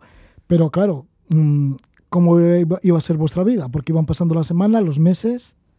Sí, ahí van pasando los meses y bueno, al final los días pasaban rápido porque siempre, siempre estábamos ocupados y no estábamos cocinando, teníamos que salir ahí a, pescar para encontrar un poquillo de comida o estábamos surfeando, entonces los días sí que, sí que se hicieron bastante rápidos para cuando nos, nos dimos cuenta ya habían pasado meses. Ya, ¿y en dónde vivíais? Pues vivíamos, vivíamos en. Nos tuvimos que mover a, a una. Se llama una homestay allí, que era una, una casita de, de un amigo local. Porque vuestro trabajo allí normalmente en qué consiste. Esta era la quinta temporada. Normalmente que ya tenéis vuestro alojamiento. Claro, sí, nosotros allí trabajamos en un resort y, y bueno, vivimos allí, nos dan de. Nos, nos alimentan y todo, porque no. Es, es una isla, es, es tan pequeña que no hay ni carreteras. Es, es pura jungla. Entonces no hay, no hay tiendas, no hay, no hay nada de nada. Entonces ahí sí que cuando, cuando funciona, eh, todas las semanas llegan, ll- llegan alimentos y ahí tenemos un- pues, unos congeladores grandes donde, donde hay comida suficiente pues para, para toda la semana. Sí, porque habitualmente sueles estar desde marzo hasta noviembre. Sí, Esta es la temporada de trabajo Esa, es, en esa es la temporada de, de trabajo y cuando hay mejor tiempo y olas. Ya casualmente el marzo, ¿no? Que fue el marzo cuando llegó el tema de la pandemia. Justo fue llegar una semana y... Ale, sí. Sí. Bueno, entonces estabais en el resort, pero llegó un momento que como no trabajabais teníais que iros de allí. ¿o Claro, llegó un momento en el que, en el que cerraron porque no, no había clientes y bueno, nos tuvimos que ir y nos movimos a, a eBay, que, que era como quien dice un, un pueblito, una, que viven ahí los locales y nos fuimos a casa de, de, una- de un conocido amigo que tenía allí y estuvimos viviendo pues con, con su familia. ¿Cómo os acogieron? Porque en algunos otros sitios del mundo eh, decían, cuidado con los extranjeros que pueden traer el virus. Claro, así es. eh, ahí en eBay... o sea, pues, que igual estáis como marcados. Esos son extranjeros, cuidado con ellos. Sí, sí, sí. En eBay no tuvimos problemas porque al final eh, allí se trabaja todo con turistas y, y sabían que habíamos estado ahí desde antes de, de que llegara el virus, sabían que estábamos bien, entonces ahí no hubo problema. Pero, pero sí que cuando íbamos a Siberut y algunos otros pueblos, pues a los, a los turistas nos, nos veían mal o se tapaban o porque el gobierno les había dicho pues que el virus lo tenían los, los turistas. Entonces eh, era ver a, a un turista y, la, y, pues la comunidad local estaba, estaba asustada. Siberut, que es la isla principal del archipiélago de Mentawai. Así es. Sí, yo recuerdo el- pues eso, cuando ya cerraron las islas, en la primer, el primer día que fui a Siberut, eh, entrabas a las tiendas y, y y los estaban asustados y, y preguntándote, oye, no sé qué, lo del virus, y nosotros ya les decíamos, bueno, llevamos aquí, llevamos aquí un tiempo, no, no os preocupéis, que nosotros no tenemos, no tenemos el virus, no venimos de la ciudad ni nada. Y ya se quedaban más tranquilos. Ya, pero ¿qué pasa? ¿Que no podéis ir mucho a la isla principal, a esas tiendas? Sí, la verdad que al principio no, no podíamos. Y luego también sí que es cierto que había un poco, un poco miedo porque no sabíamos, no sabíamos nada del virus y sí que es cierto que las, posi- las posibilidades de pillarlo eran más grandes yendo ahí a, a Siberut, que es donde había un poco más tráfico de... Al final pues venía gente de la ciudad con las mercancías y todo eso. Entonces sí que nos interesaba pues ma- mantenernos un poquito alejados de, de lo que era la civilización, que, que era un pueblito muy pequeño. Ya, Era sí que os quedasteis en ese pueblito pequeño, pero claro, igual no había ni electricidad allí.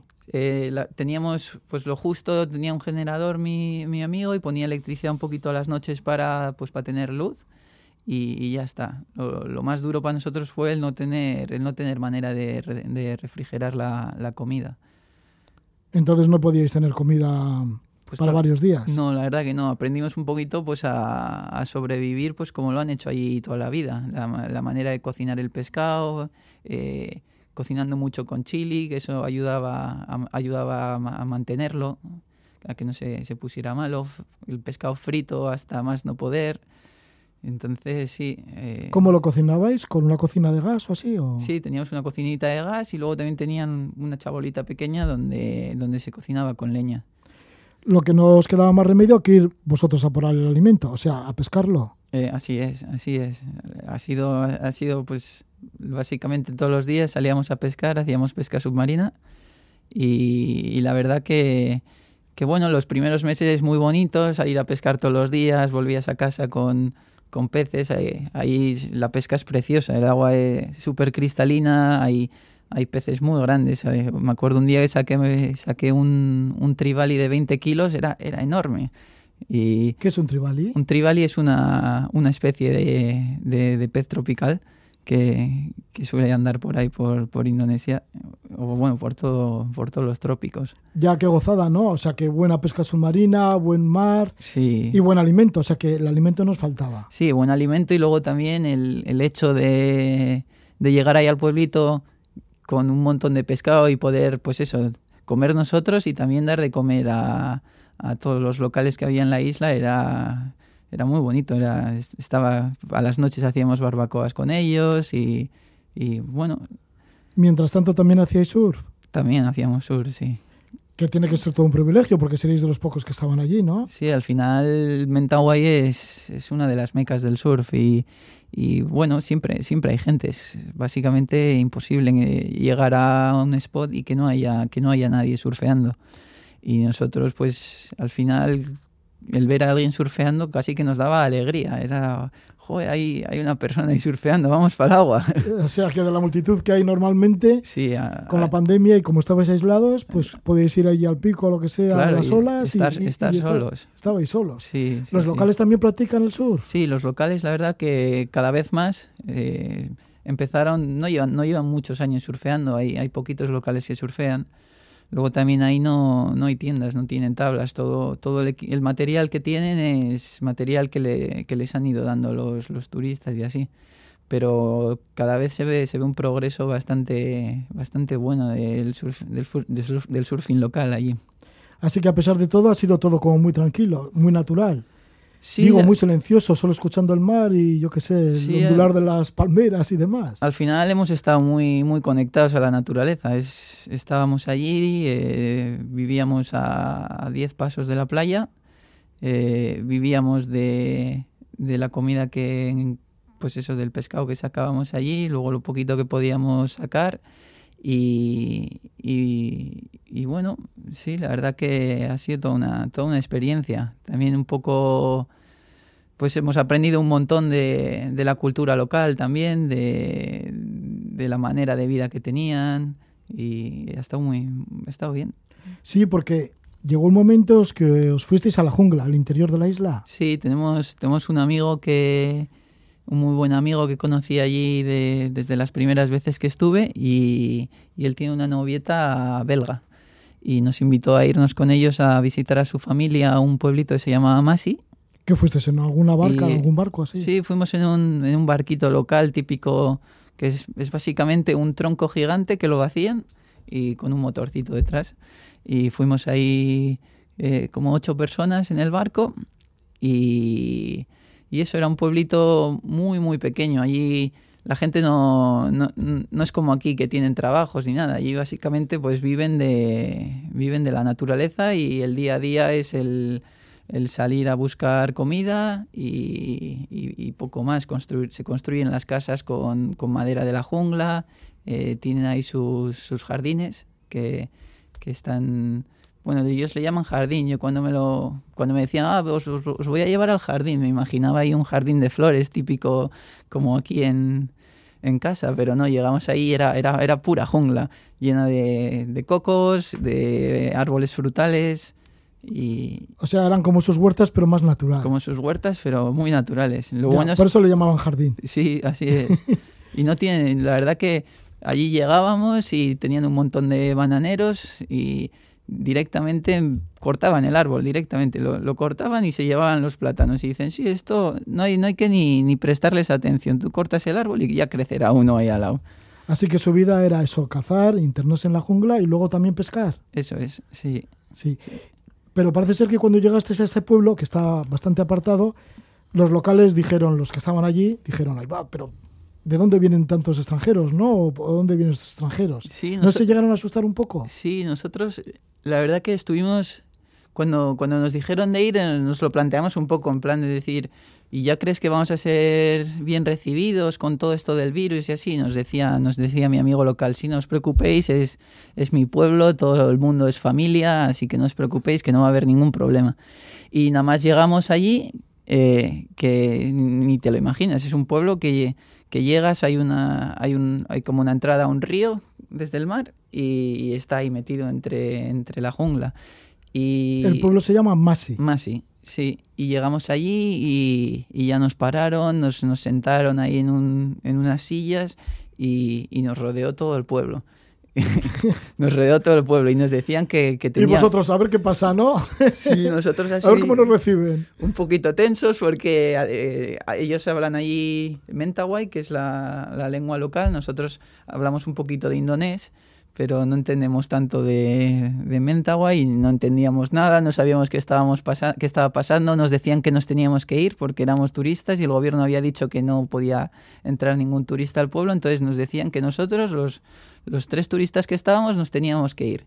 Luego el resto de locales que habían venido con nosotros, ellos se podían quedar sin problema, pero nosotros llevábamos el virus.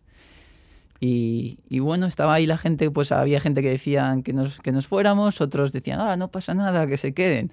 Pero, pero vamos, estaban asustados de nosotros, pero estaban a, a nada, pegados, casi casi abrazándonos, nos traían té. o sea, fue un poco contradictorio todo. Claro, contradictorio, porque seguramente que era una sorpresa para ellos también. Sí. Ver a personas Sí, no, no de habían, piel blanca y así, ¿no? no habían visto muchos, muchos turistas en su vida, muchos de ellos ninguno, seguramente. Y, y luego pues vino, como quien dice, el, al- el alcalde o uno de los que tenía así un poquito más de poder en el pueblo y se apareció con, con una mochila de estas con spray y nos, nos roció con agua y jabón y ya a partir de ahí estaban todos felices, ya no había problema. Sí, ya, estabais bendecidos. Sí, sí, sí, ya el virus había desaparecido con el spray ese, ya... Pero aún así sí que había un, uno, de, uno de los chicos que, que llamó al gobierno tal y cual y el gobierno nos dijo que, que nos teníamos que ir.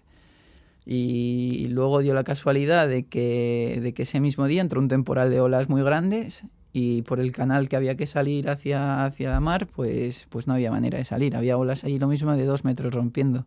Y nuestro amigo fue con su hijo pequeño, tal y cual, y dijo, yo no, no, me, no me voy a arriesgar a, a salir. Y entonces ya fuimos a la casa de, de su hermana y allí una, pues duró casi una semana el temporal y al cabo de una semana éramos, éramos uno más, ya no había ningún problema. Ya que casualidad el temporal os ayudó entonces para quedaros allí. Sí, la verdad que sí. Sí, toda una semana además de Yo ya, temporal. yo ya cuando llegamos eché la toalla, dije, bueno, pues ya está, lo hemos intentado, no ha habido manera de llegar, pues nos volvemos a, a la isla y, y listo. Sí, y ahí sí que entras dentro de la cultura de los Mentawai. Ahí sí, ahí estuvimos con, con los Siquerei, que son los, los chamanes, por ejemplo. Eh, ahí nos llevaron la, la familia, sí que nos llevó, por ejemplo, a hacer recolecta de cocos, estuvimos ahí trabajando con ellos, ellos subían ahí a las palmeras, eh, bajaban los cocos, nosotros transportando cocos al barco, abriéndolos. eh, toda una experiencia, la verdad. Sí, por ahí un árbol autóctono que es el sagú, El sagu, sí. o el sagu, que lo utilizan para muchas, para muchas el- cosas. El sago es un, es un árbol que solamente, solamente existe ahí en, en las islas de Mentawai. Y la verdad que lo utilizan para todo. Las, las hojas las utilizan para, para construir los, los tejados de las casas y luego el tronco se come. Y es, es como quien dice, es como una, como una harina y, y con eso se cocina, se cocina dentro de, de los palos de bambú. Entonces abrías el, abrías el palo, metías la, la harina esa dentro del bambú, lo ponías al fuego y luego abrías el palo y era como, como un como lo similar al pan, un poquito más, más gelatinoso. Así que bueno, por lo menos teníais ese árbol, el sagu, que Sí. ya con eso, ya con esa harina ya os alimentabais bien, porque seguramente que no había ningún otro producto. Pues no, la verdad que no, teníamos eso, el sagu, pescadito, luego pollo. Eh, un día tuvimos, uno de los vecinos nos, nos trajo mono para probar, porque ahí sigue habiendo monos y es tradición que van a, suelen ir a, a cazar monos a de vez en cuando, a la Ya. jungla. Bueno, da un poco pena, ¿no? Comer un, Sí, un poquito, pero un bueno. mono. sí. ¿Y adelgazasteis mucho? En estos Eh, cinco meses que habéis estado retenidos ahí en Mentawai. Sí, yo la verdad que todos los bañadores que tenía se, se me caían. Estaba hecho un palo. Sí. Estaba hecho un palo. Ya, ¿y cómo fue el regreso entonces? ¿Cuándo llegó el momento de decir, bueno, nos tenemos que ir o ya mm, empiezan a abrir las fronteras o cómo sí, fue? ya cuando empezaron a abrir las fronteras, pues esperamos a que, a que se marchara eh, gente de la que estaba en la isla. No queríamos ser los primeros en, en irnos y luego quedarnos atascados en Padang, que era la, la ciudad. Entonces esperamos a, a que un poquito de gente fuera marchando y ya cuando vimos que las cosas estaban más tranquilas y que había opciones de, de volver sin ningún problema, pues ya decidimos marcharnos. Al final, pues eso, estaba, no teníamos trabajo, estábamos gastando dinero y ya era hora de, de volver a casa e intentar, pues eso, buscar nuevos proyectos de futuro, ¿no? De volver a Vitoria Gasteiz. Mira, ya que has nombrado a los chamanes, eh, que, que los se llaman Siquerei. Sí. Sí, ¿y qué os decían el Siquerei del virus, del coronavirus?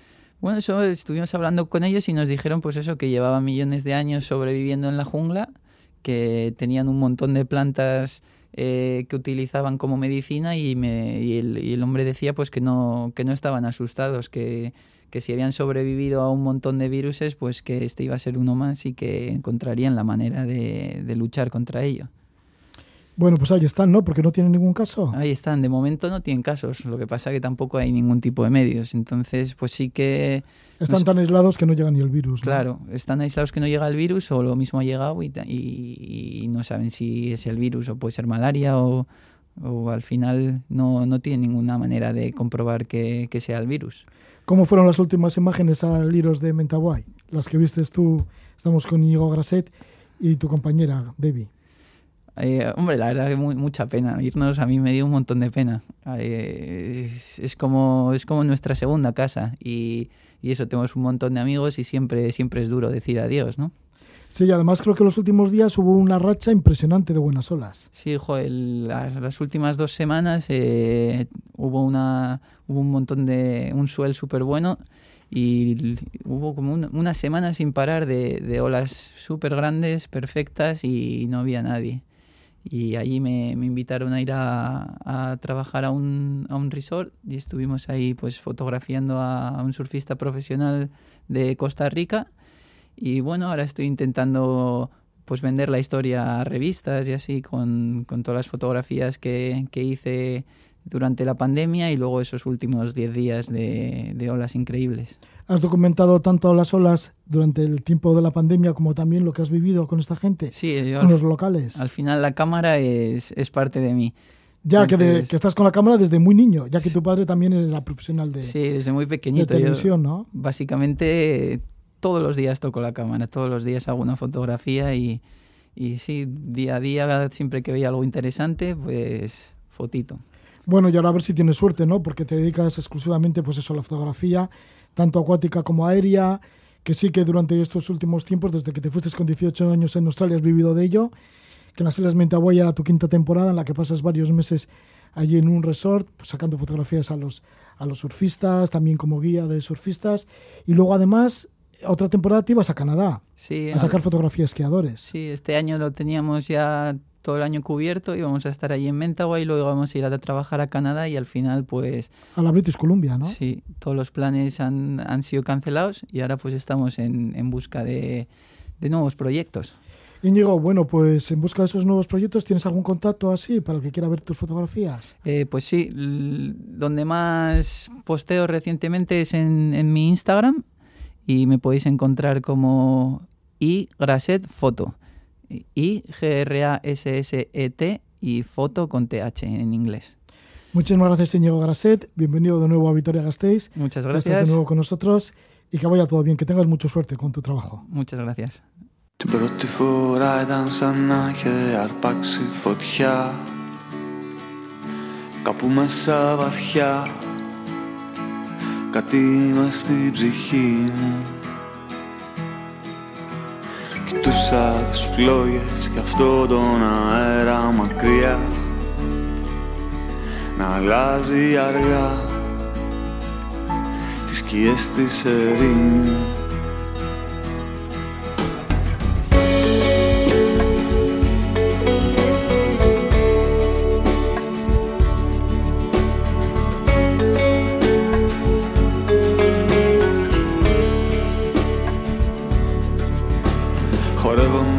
μου δείξες μέσα σε πέντε λεπτά. Τι θα πει πουθενά Και πως χάνε το χρόνος. Ότι αν το πιστέψεις τα αλήθεια η αγάπη μπορεί. Ότι αν αφαιθείς Σ' οδηγάει ο δρόμος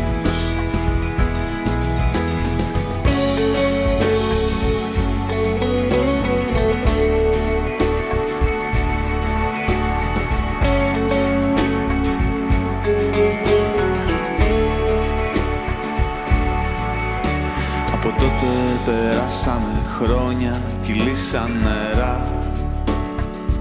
Όμως κάπου βαθιά Η φωτιά και η ακόμη. Λυπάμαι που έφυγα εκείνη τη νύχτα κρυφά. Βιαστικά και χωρίς Να ζητήσω συγγνώμη θα ήθελα κάποτε σε ξαναδώ. Είναι να πω ευχαριστώ Για το θαύμα που είδα. Και να δώσω για μια τελευταία φορά το ρυθμό. Στον τρελό σου χώρο Στη λευκή καταιγίδα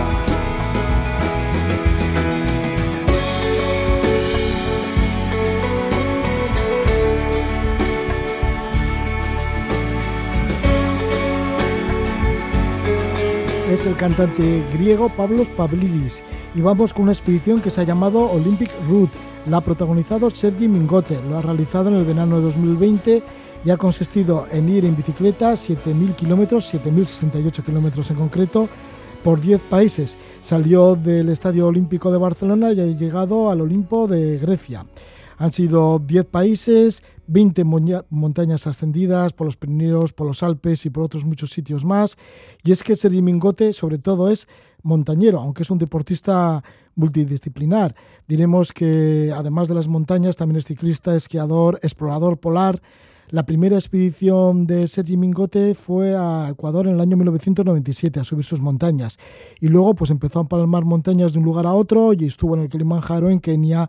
Su primer 8000 fue el 27 de septiembre de 1998 el Choyu. Al año siguiente, ese 27 de septiembre, también ascendió al Sisapalma. Eh, antes estuvo en el Pamir, luego llegó el Gansenbrunn en el 2000, el Everest en el 2001 y también subió en el 2003 al Everest, en el 2006 eh, un 7000, mm, el de la Oguiri 7.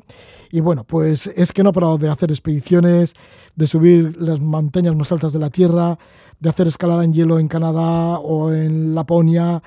Em, también estuvo por la Patagonia, por el hielo continental patagónico sur, por el polo norte magnético, esto en el año 2000. Bueno, pues tantas cosas, Sergi, que no terminamos nunca. Y vamos a conocer un poquito tu última aventura. Bienvenido, muy buenas noches. Hola, buenas noches, ¿cómo estáis? Sí, Sergi, bueno, que además tienes aparcada por este tema de la pandemia del COVID-19, también tienes aparcado otra serie de expediciones a las montañas más altas del mundo para conseguirlas todas ellas a pulmón, ¿no? Sin oxígeno. Sí, sí, sí, ese era, de hecho es el proyecto con el que estoy volcado ahora, pero claro, todo este 2020 pues ha sido imposible poder ir a esas montañas porque bueno, esta pandemia mundial pues ha hecho que estén cerradas prácticamente todas las fronteras durante bastante tiempo y ahora de hecho este septiembre pues que tenía esperanza de poder ir a alguna de ellas pues también sigue sigue la situación complicada. Bueno, esperemos que el 2021 sobre todo por la gente que allí vive, ¿no? Por los baltís, por los porteadores, por los sherpas nepalíes, que creo que hay mucha mucha la gente que vive de la montaña y que a ver si la cosa se normaliza y, vuelve a haber la posibilidad de ir a esas maravillosas montañas. No hace mucho salió un libro tuyo publicado por la editorial Desnivel con el título de A pulmón, 6-8 miles sin oxígeno en 367 días, en el cual pues, se recoge tus experiencias encima como el Broad Peak, el K2, el Manaslu, el Lose, Nanga Parbat y el Brun 2, que los hiciste pues eso, en pocos días, ¿no? En un año y poco más, y dos días más. Sí, sí, sí, ese era el principio del, del proyecto, de hecho, eso es lo que me impulsó pues a intentar hacer el récord mundial de, ascenso a los 14.8 miles sin oxígeno artificial. Eh, es un récord que data, si no me equivoco, del, del 2014 o así, eh, eh, cuando Kim Chan-ho pues eh, hizo, acabó pues los 14.8 miles en 7 años, 10 meses y 6 días. Y bueno, aún con la pandemia yo creo que más o menos puede, puede quedar en la mitad, puede ser un, un récord que, que quede aproximadamente en la mitad y ese es el objetivo. De momento llevas 11 8000, todos ellos sin oxígeno, menos el Everest. Y bueno, pues ahí continuarás. Pero bueno, como está el tema del COVID-19, de momento lo que has hecho este verano de 2020 es una idea bastante original, ¿no? Esta expedición Olympic Route. ¿En qué ha consistido? Sí, aquí queríamos unir, bueno, al final esto nació de la pandemia, ¿no?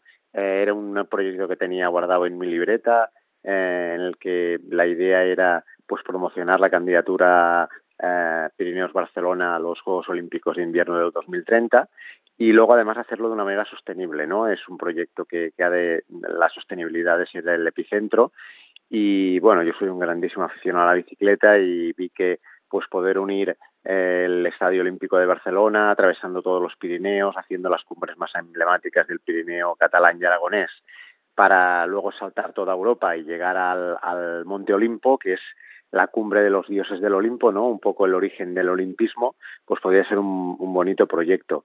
Y así fue, así fue. Salí a finales de junio y durante, pues eso, dos meses aproximadamente, estuve atravesando eh, toda Europa, ascendiendo además pues a 20 de las montañas más emblemáticas del continente europeo y acabando en el Monte Olimpo, ¿no? Y la verdad es que ha sido una experiencia muy bonita porque he podido pues eso, ¿no? Es decir, hacer un proyecto muy personal, la travesía pues eh, en bicicleta la hacía yo solo y luego me encontraba con buenos amigos en cada una de las montañas, amigos pues italianos en la parte italiana, amigos franceses, algún amigo de aquí, que de, de, diferentes provincias pues que me acompañaron en, en montañas de los Pirineos y también en algunas de Italia.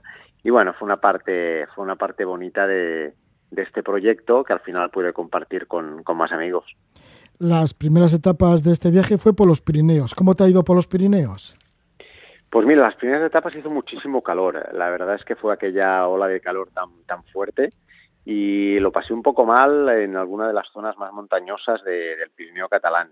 Uh, hubo algún día que llegué prácticamente deshidratado, uh, pero bueno, luego la montaña disfruté muchísimo, toda la zona de, de que ahora se ha hecho famoso por las, por las fotos, ¿no? De la pica de Stats, pues con hileras de, de gente llegando a la cumbre. Recuerdo que cuando llegué yo, pues no había prácticamente nadie, Eh, también es verdad que subimos por una cresta que no, que no es la ruta normal, pero todo Pirineo catalán y luego Aneto, Maladeta, todas las, las montañas más representativas de Pirineo aragonés, pues fue un bonito inicio de proyecto para luego pues poder saltar a las islas, ¿no? A las islas de Cerdeña y Cerdeña y Córcega, que, que también pues fue una parte dura de- del proyecto porque allí también las temperaturas son altísimas. Sí, en los Pirineos, además, como querías promover la candidatura olímpica de invierno, Pirineos Barcelona 2030, así se llama, bueno, pues entonces, claro, era fundamental estar también por los Pirineos. Claro, claro, ahí el Porque esta objetivo pues, candidatura no solo será el Pirineo catalán, sino también el Pirineo aragonés y demás, ¿no? Claro, claro. Bueno, y la parte de Andorra. país, ¿no? También. Claro, es un- el objetivo al final de los Pirineos son el epicentro, ¿no? De, de, de esta candidatura y, y los Pirineos en, la- en su totalidad, ¿no? Y entonces, pues el objetivo es eso, ¿no? Que tanto Pirineo catalán como Pirineo ara- aragonés y además, pues el papel que pueda jugar Andorra, que, que a día de hoy también, pues está haciendo copas del mundo de, de esquí, bueno, pues es un dominio de nieve, ¿no? Que, que da la posibilidad de, de afrontar una candidatura eh, que pueda tener como motor, como motor eh, Barcelona, pero que evidentemente pues eh, no deja de ser un, un proyecto atractivo pues para, para toda Europa. ¿Cómo fue el siguiente paso, eso de llegar a Cerdeña y a Córcega? ¿Irías en ferry?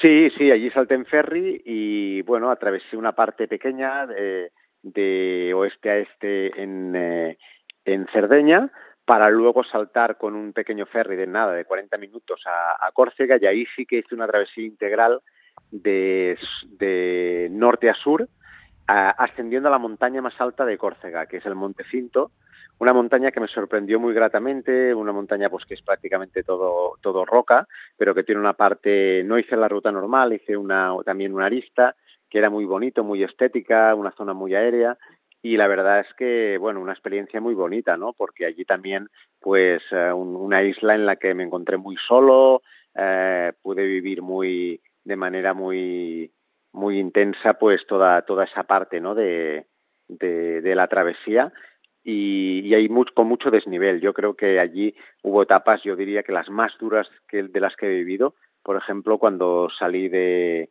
de Bastia para llegar a Lotsi, que es eh, a pies del Monte Cinto, fue una etapa de 140, 150 kilómetros, más de 3.000 metros de desnivel, unas temperaturas altísimas. Yo diría que es de las, de las etapas que pasé peor. El Monte Cinto, que tiene 2.706 metros. Y sí, Córcega tiene mucha fama de en cuanto a montañas y demás. Y luego ya saltaste de nuevo al continente, a los Alpes y Dolomitas. Pues sí, luego salté a Livorno, costa italiana, eh, porque no pude saltar a Niza por un tema de, de ferries. Hizo que tuviera un poco más de trayecto más largo, pero luego pues ya salté hacia Turín, de Turín hacia el Gran Paraíso, que fue la, ha sido la montaña más alta de este proyecto. Allí me, con- me encontré con los compañeros de, del Team Millet, con los diferentes embajadores pues em, que- con los que compartimos marca y allí estuvimos haciendo juntos eh, el Gran Paradiso. Eh, fue, con- por ejemplo, estuvo conmigo Francesco Ratti, que ahora han, han conseguido abrir en el Piliar Rouge pues una, una ruta de 8C, la verdad que grandes escaladores, ¿no? Que, que son ahora referencia en, el alpinismo de dificultad.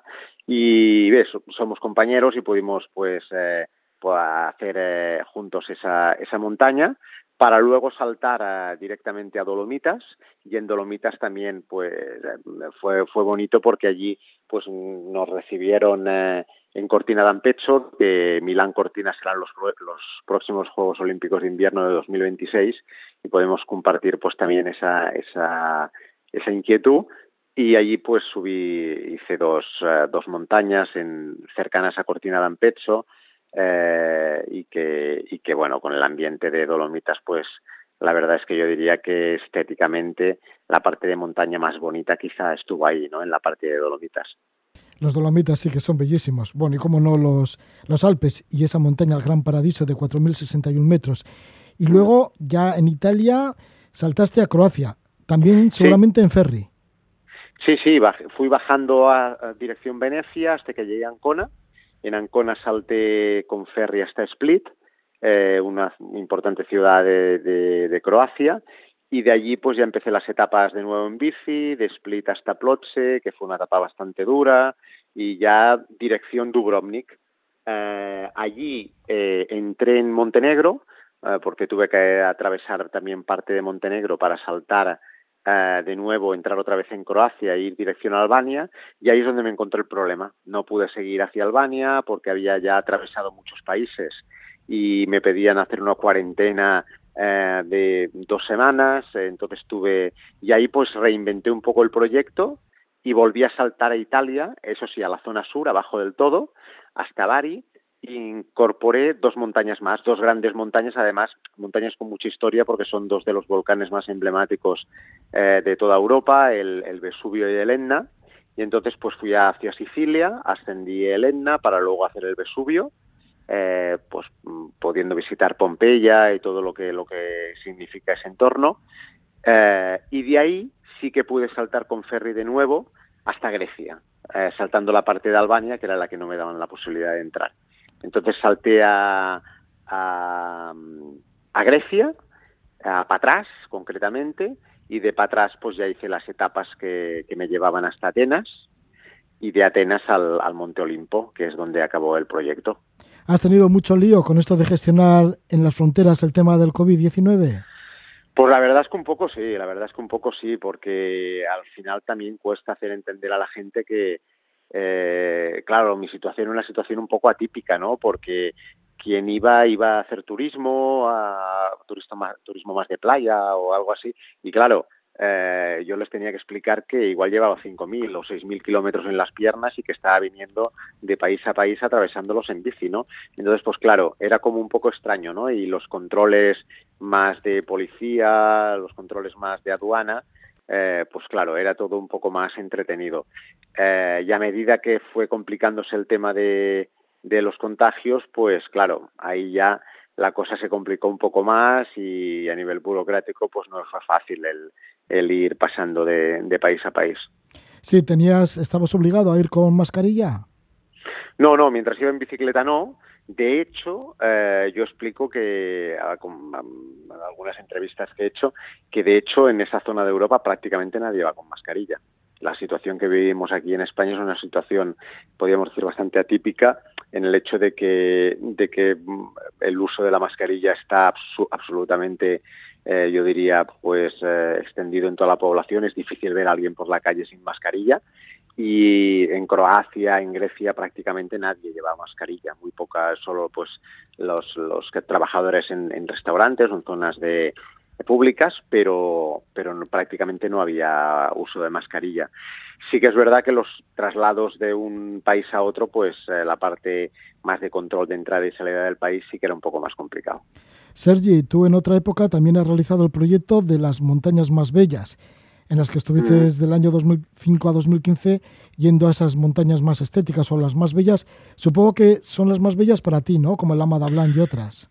Claro, claro, al final eso es muy subjetivo, ¿no? Sí, sí que es verdad, ¿eh? que hay, hay varias listas que yo diría que las cinco que escogí prácticamente el mundo alpinístico coincide que pueden estar entre las más bellas de, de la Tierra, ¿no? Porque el Cantengri es una montaña preciosa, una pirámide perfecta, el Amada Blanc está considerada una de las montañas más bonitas del mundo, el, el Cervino está considerada también igual, el K2 es como la montaña por excelencia, ¿no? Entonces todas esas montañas, eh, pues eh, fácilmente estarían en una lista casi de cualquier alpinista que, que, escogiera pues las montañas más estéticas, ¿no? Entonces, pues bueno, al final también era en una manera de, de, de hacer un proyecto que, que, a mí me atraía mucho personalmente, eh, ya que eran montañas pues que tenían unas líneas de ascenso muy bonitas y, y ese fue un proyecto también que, que disfruté muchísimo.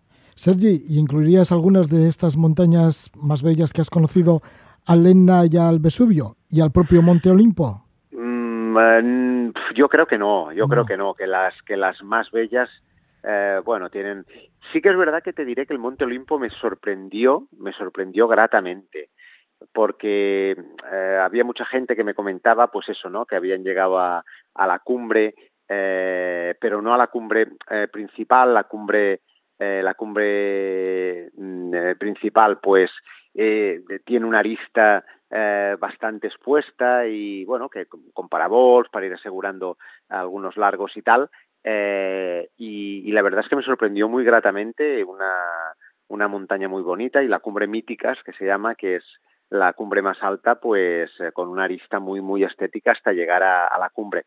La lástima es que prácticamente no vi nada porque fue un día bastante malo, eh, con mucha niebla y, entonces pues no visión tuvimos muy poquita no pero sí que sí que es una montaña bella. No sé si tanto como para incluirla en, la lista de las montañas más bonitas y cómo fue ese final de esta expedición Olympic Route esta expedición que te ha llevado durante el verano de 2020 desde el Estadio Olímpico de Montjuïc en Barcelona hasta el Monte Olimpo de Grecia.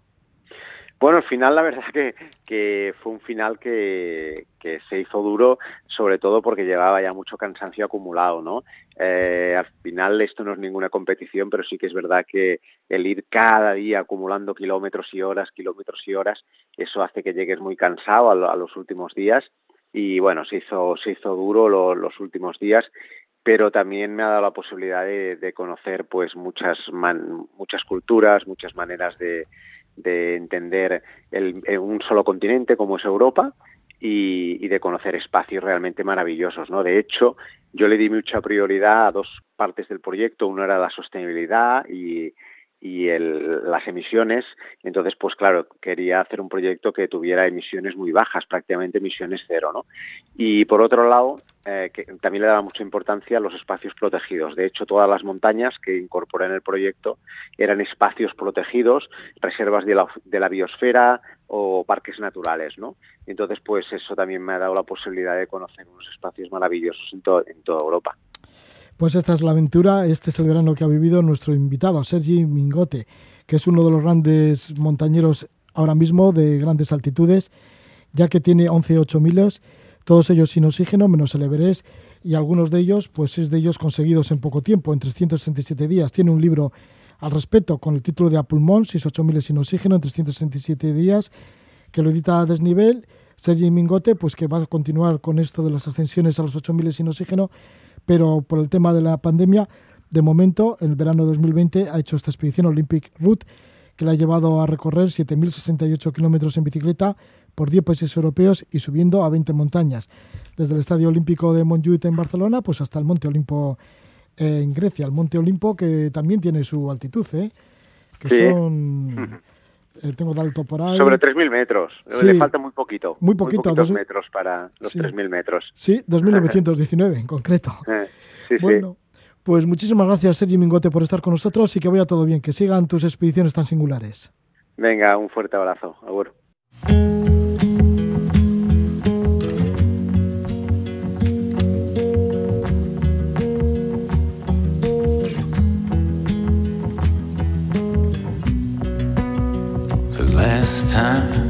Hemos dialogado con Sergi Mingote, alpinista y ciclista catalán, pues que siempre tiene unas ideas bastante originales en sus desafíos.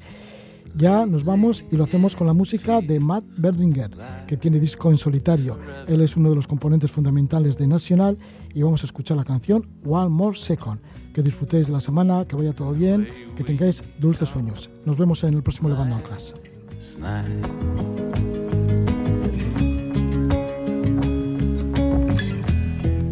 It felt like a different kind of fight.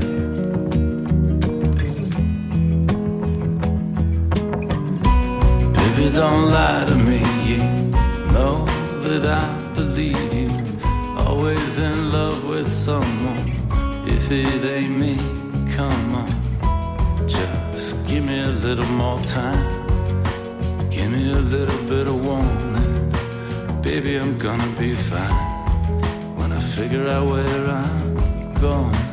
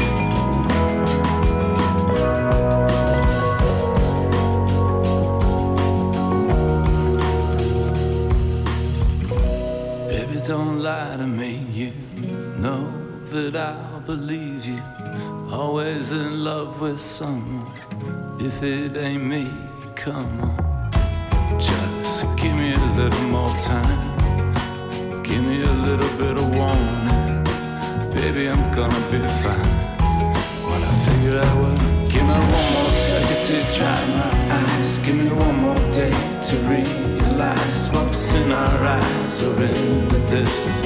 Either way, we're gonna miss. So give me one more year to